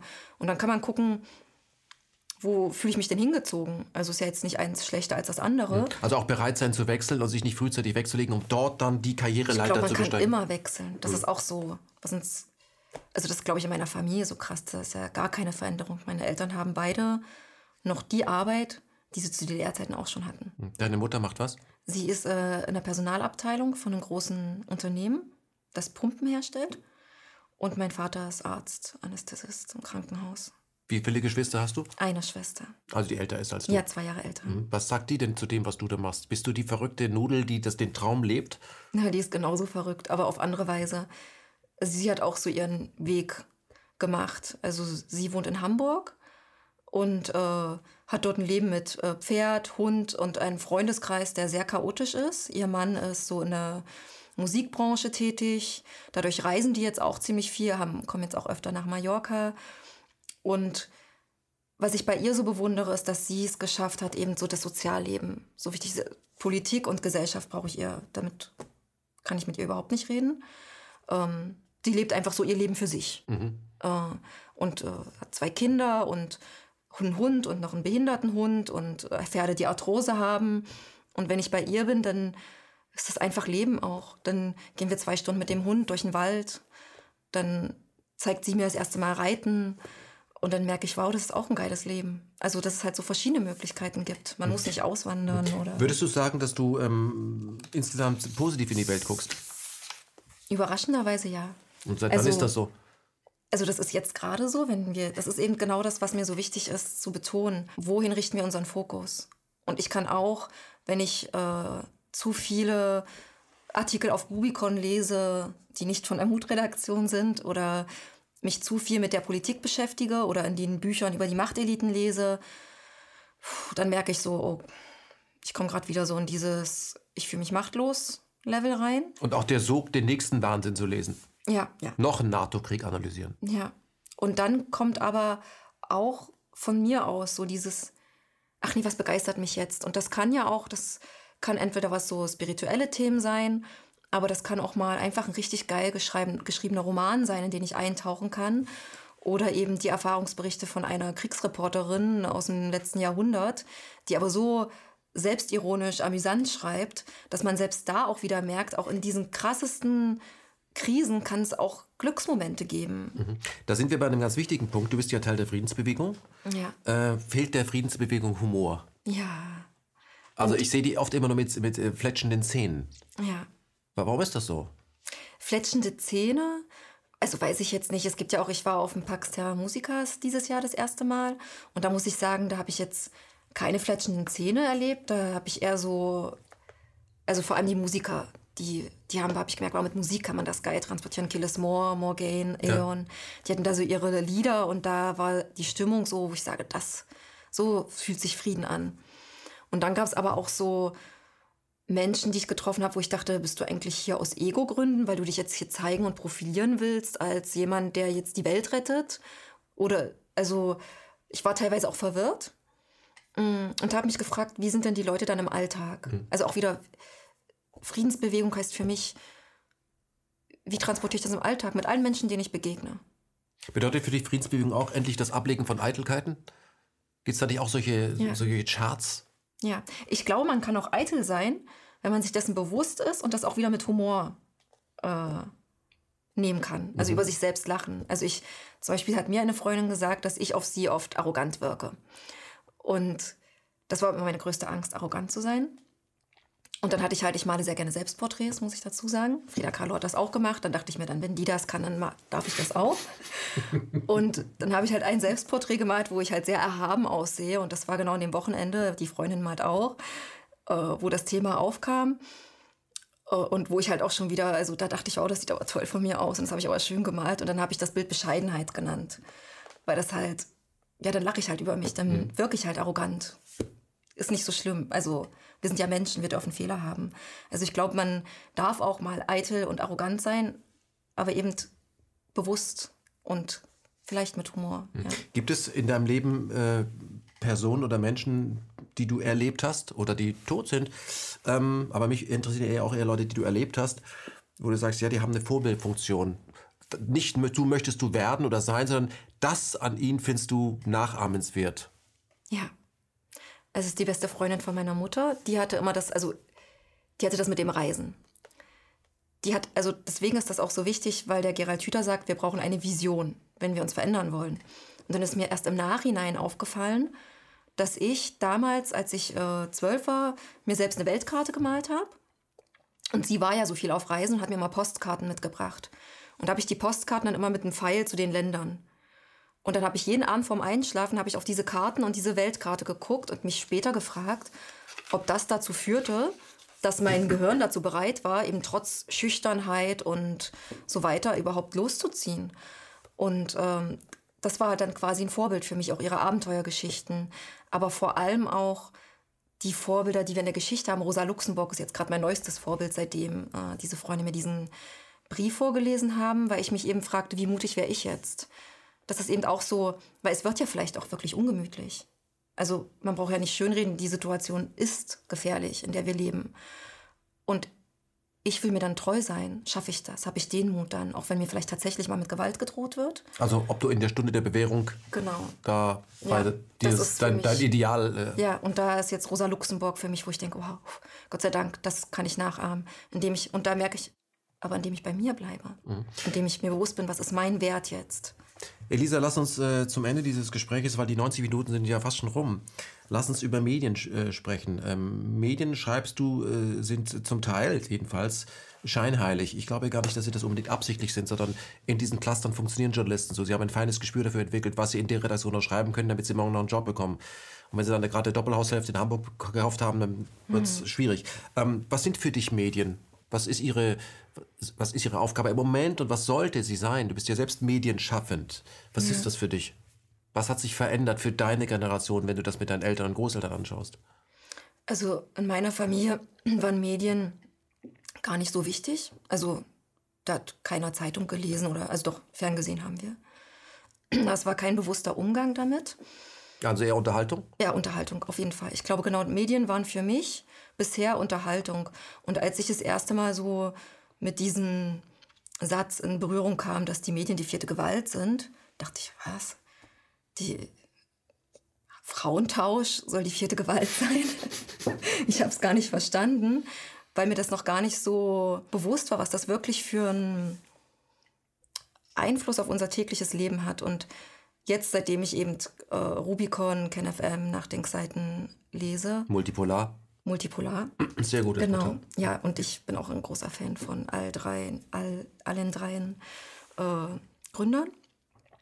Äh, und seitdem ist mir halt bewusst, wow, es gibt Medien, die haben sich zum Ziel gesetzt zu informieren. Es gibt Medien, die haben sich zum Ziel gesetzt zu manipulieren. Ob das jetzt bewusst auch von den Akteuren der Fall ist, weiß ich nicht. Aber auf jeden Fall tun sie es ja. Also genau dieses entweder mit Ablenkung oder mit äh, dem Vorgaukeln. Ähm, hier diese Sendung, wo die Leute nach Mallorca alle auswandern wollen. Ja. Äh, bei Germany oder sowas. Das ist es dann. Und dann gibt es aber auch die, die informieren. Und mir wird jetzt erstmal bewusst, was wir wirklich für eine Macht haben, wenn man als Medienschaffender, so wie ich jetzt, jetzt kann ich Menschen mit meiner Botschaft erreichen. Und da ist halt auch wieder die Frage, wie bewusst sind sich denn die Medienschaffenden ihrer Macht? Und wie verantwortungsvoll gehen sie damit um? Also das beantwortet jetzt vielleicht nicht die Frage. Schon, aber wie ist, dein, wie ist dein Umgang mit Medien? Oh. Du hast Mobiltelefon, gehe ich von aus. Ja, ich vermeide sie. Ja, aber dass du viel, dass du das ja auch machst. Computern selbst guckst durch, was. Bist du auch so ein bisschen News-Junkie? Nee, gar nicht mehr. Ich, also, also, das warst du. Also A, seit, seitdem ich selbst schreibe, habe ich ja weniger Zeit, äh, das von den anderen zu lesen. Und dann lese ich halt mal gezielt, wenn ich sehe, da ist jetzt ein Artikel von Multipolar Stefan Korinth, den ich sehr mag, dann lese ich das gerne. Oder dann wähle ich mir aus, wenn ich, ich gucke immer mal, wo gibt es vielleicht was Neues, wenn ich mich gerade kurz langweile oder so.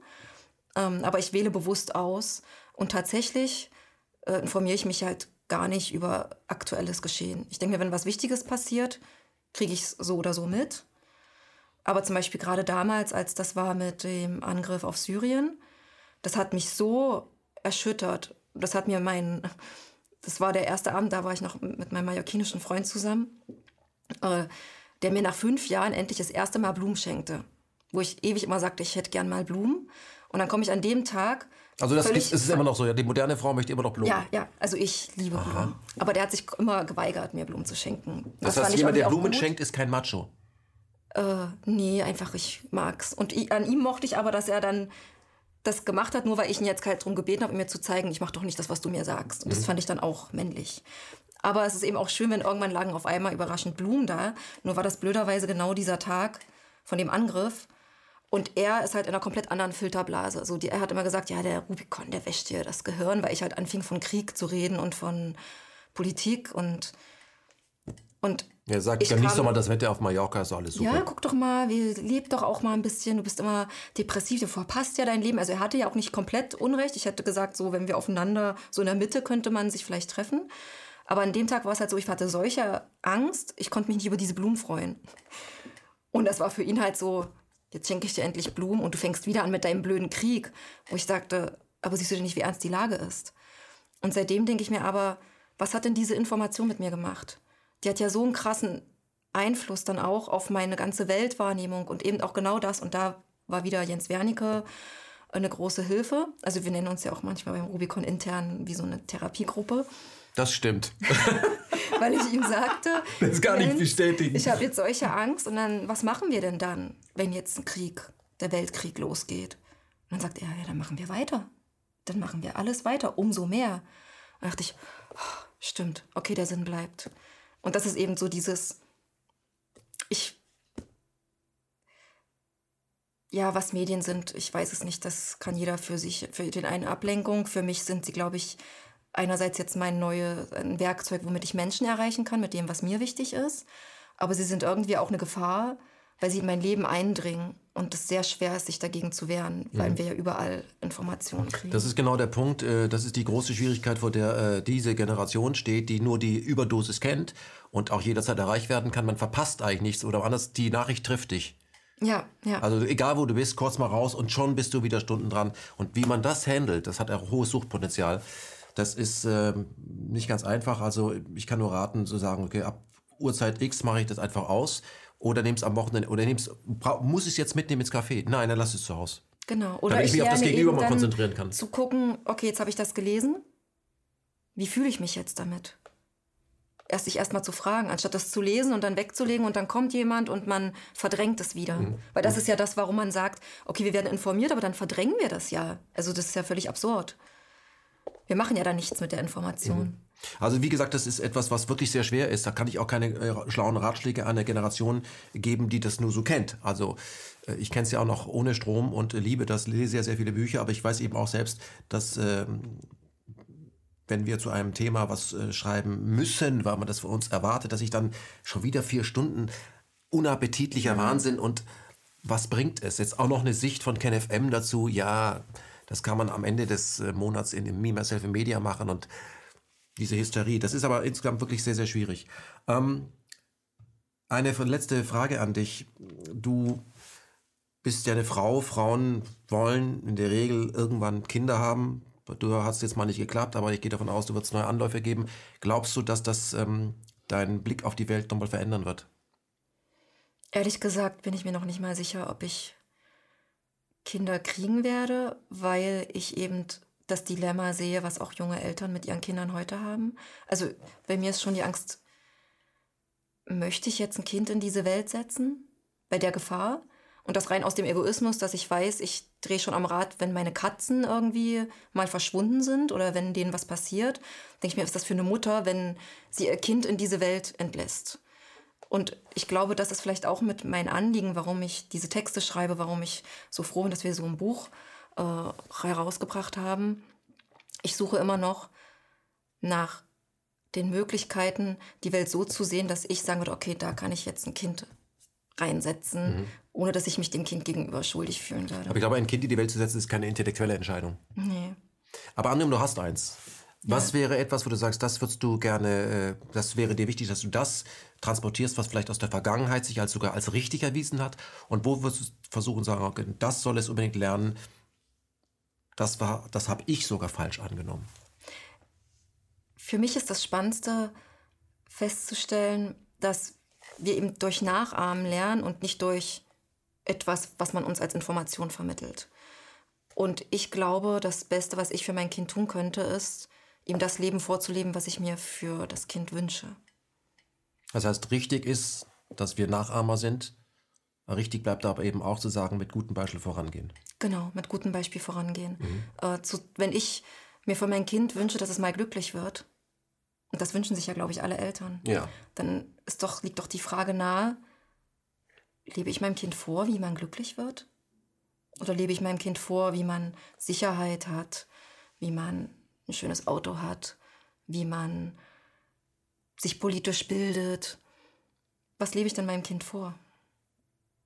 Wir haben in diesem Gespräch sehr viel über Mut gesprochen. Ähm, eine allerletzte Frage. Gibt es etwas, wo du sagst, da hast du ziemliche Angst vor und du bist ziemlich gut darin, das zu umschiffen? Ja, die Beziehung, denke ich. Das ist eine wirkliche Beziehung. Elisa, vielen Dank fürs Kommen. Dankeschön für die Möglichkeit, hier zu sprechen.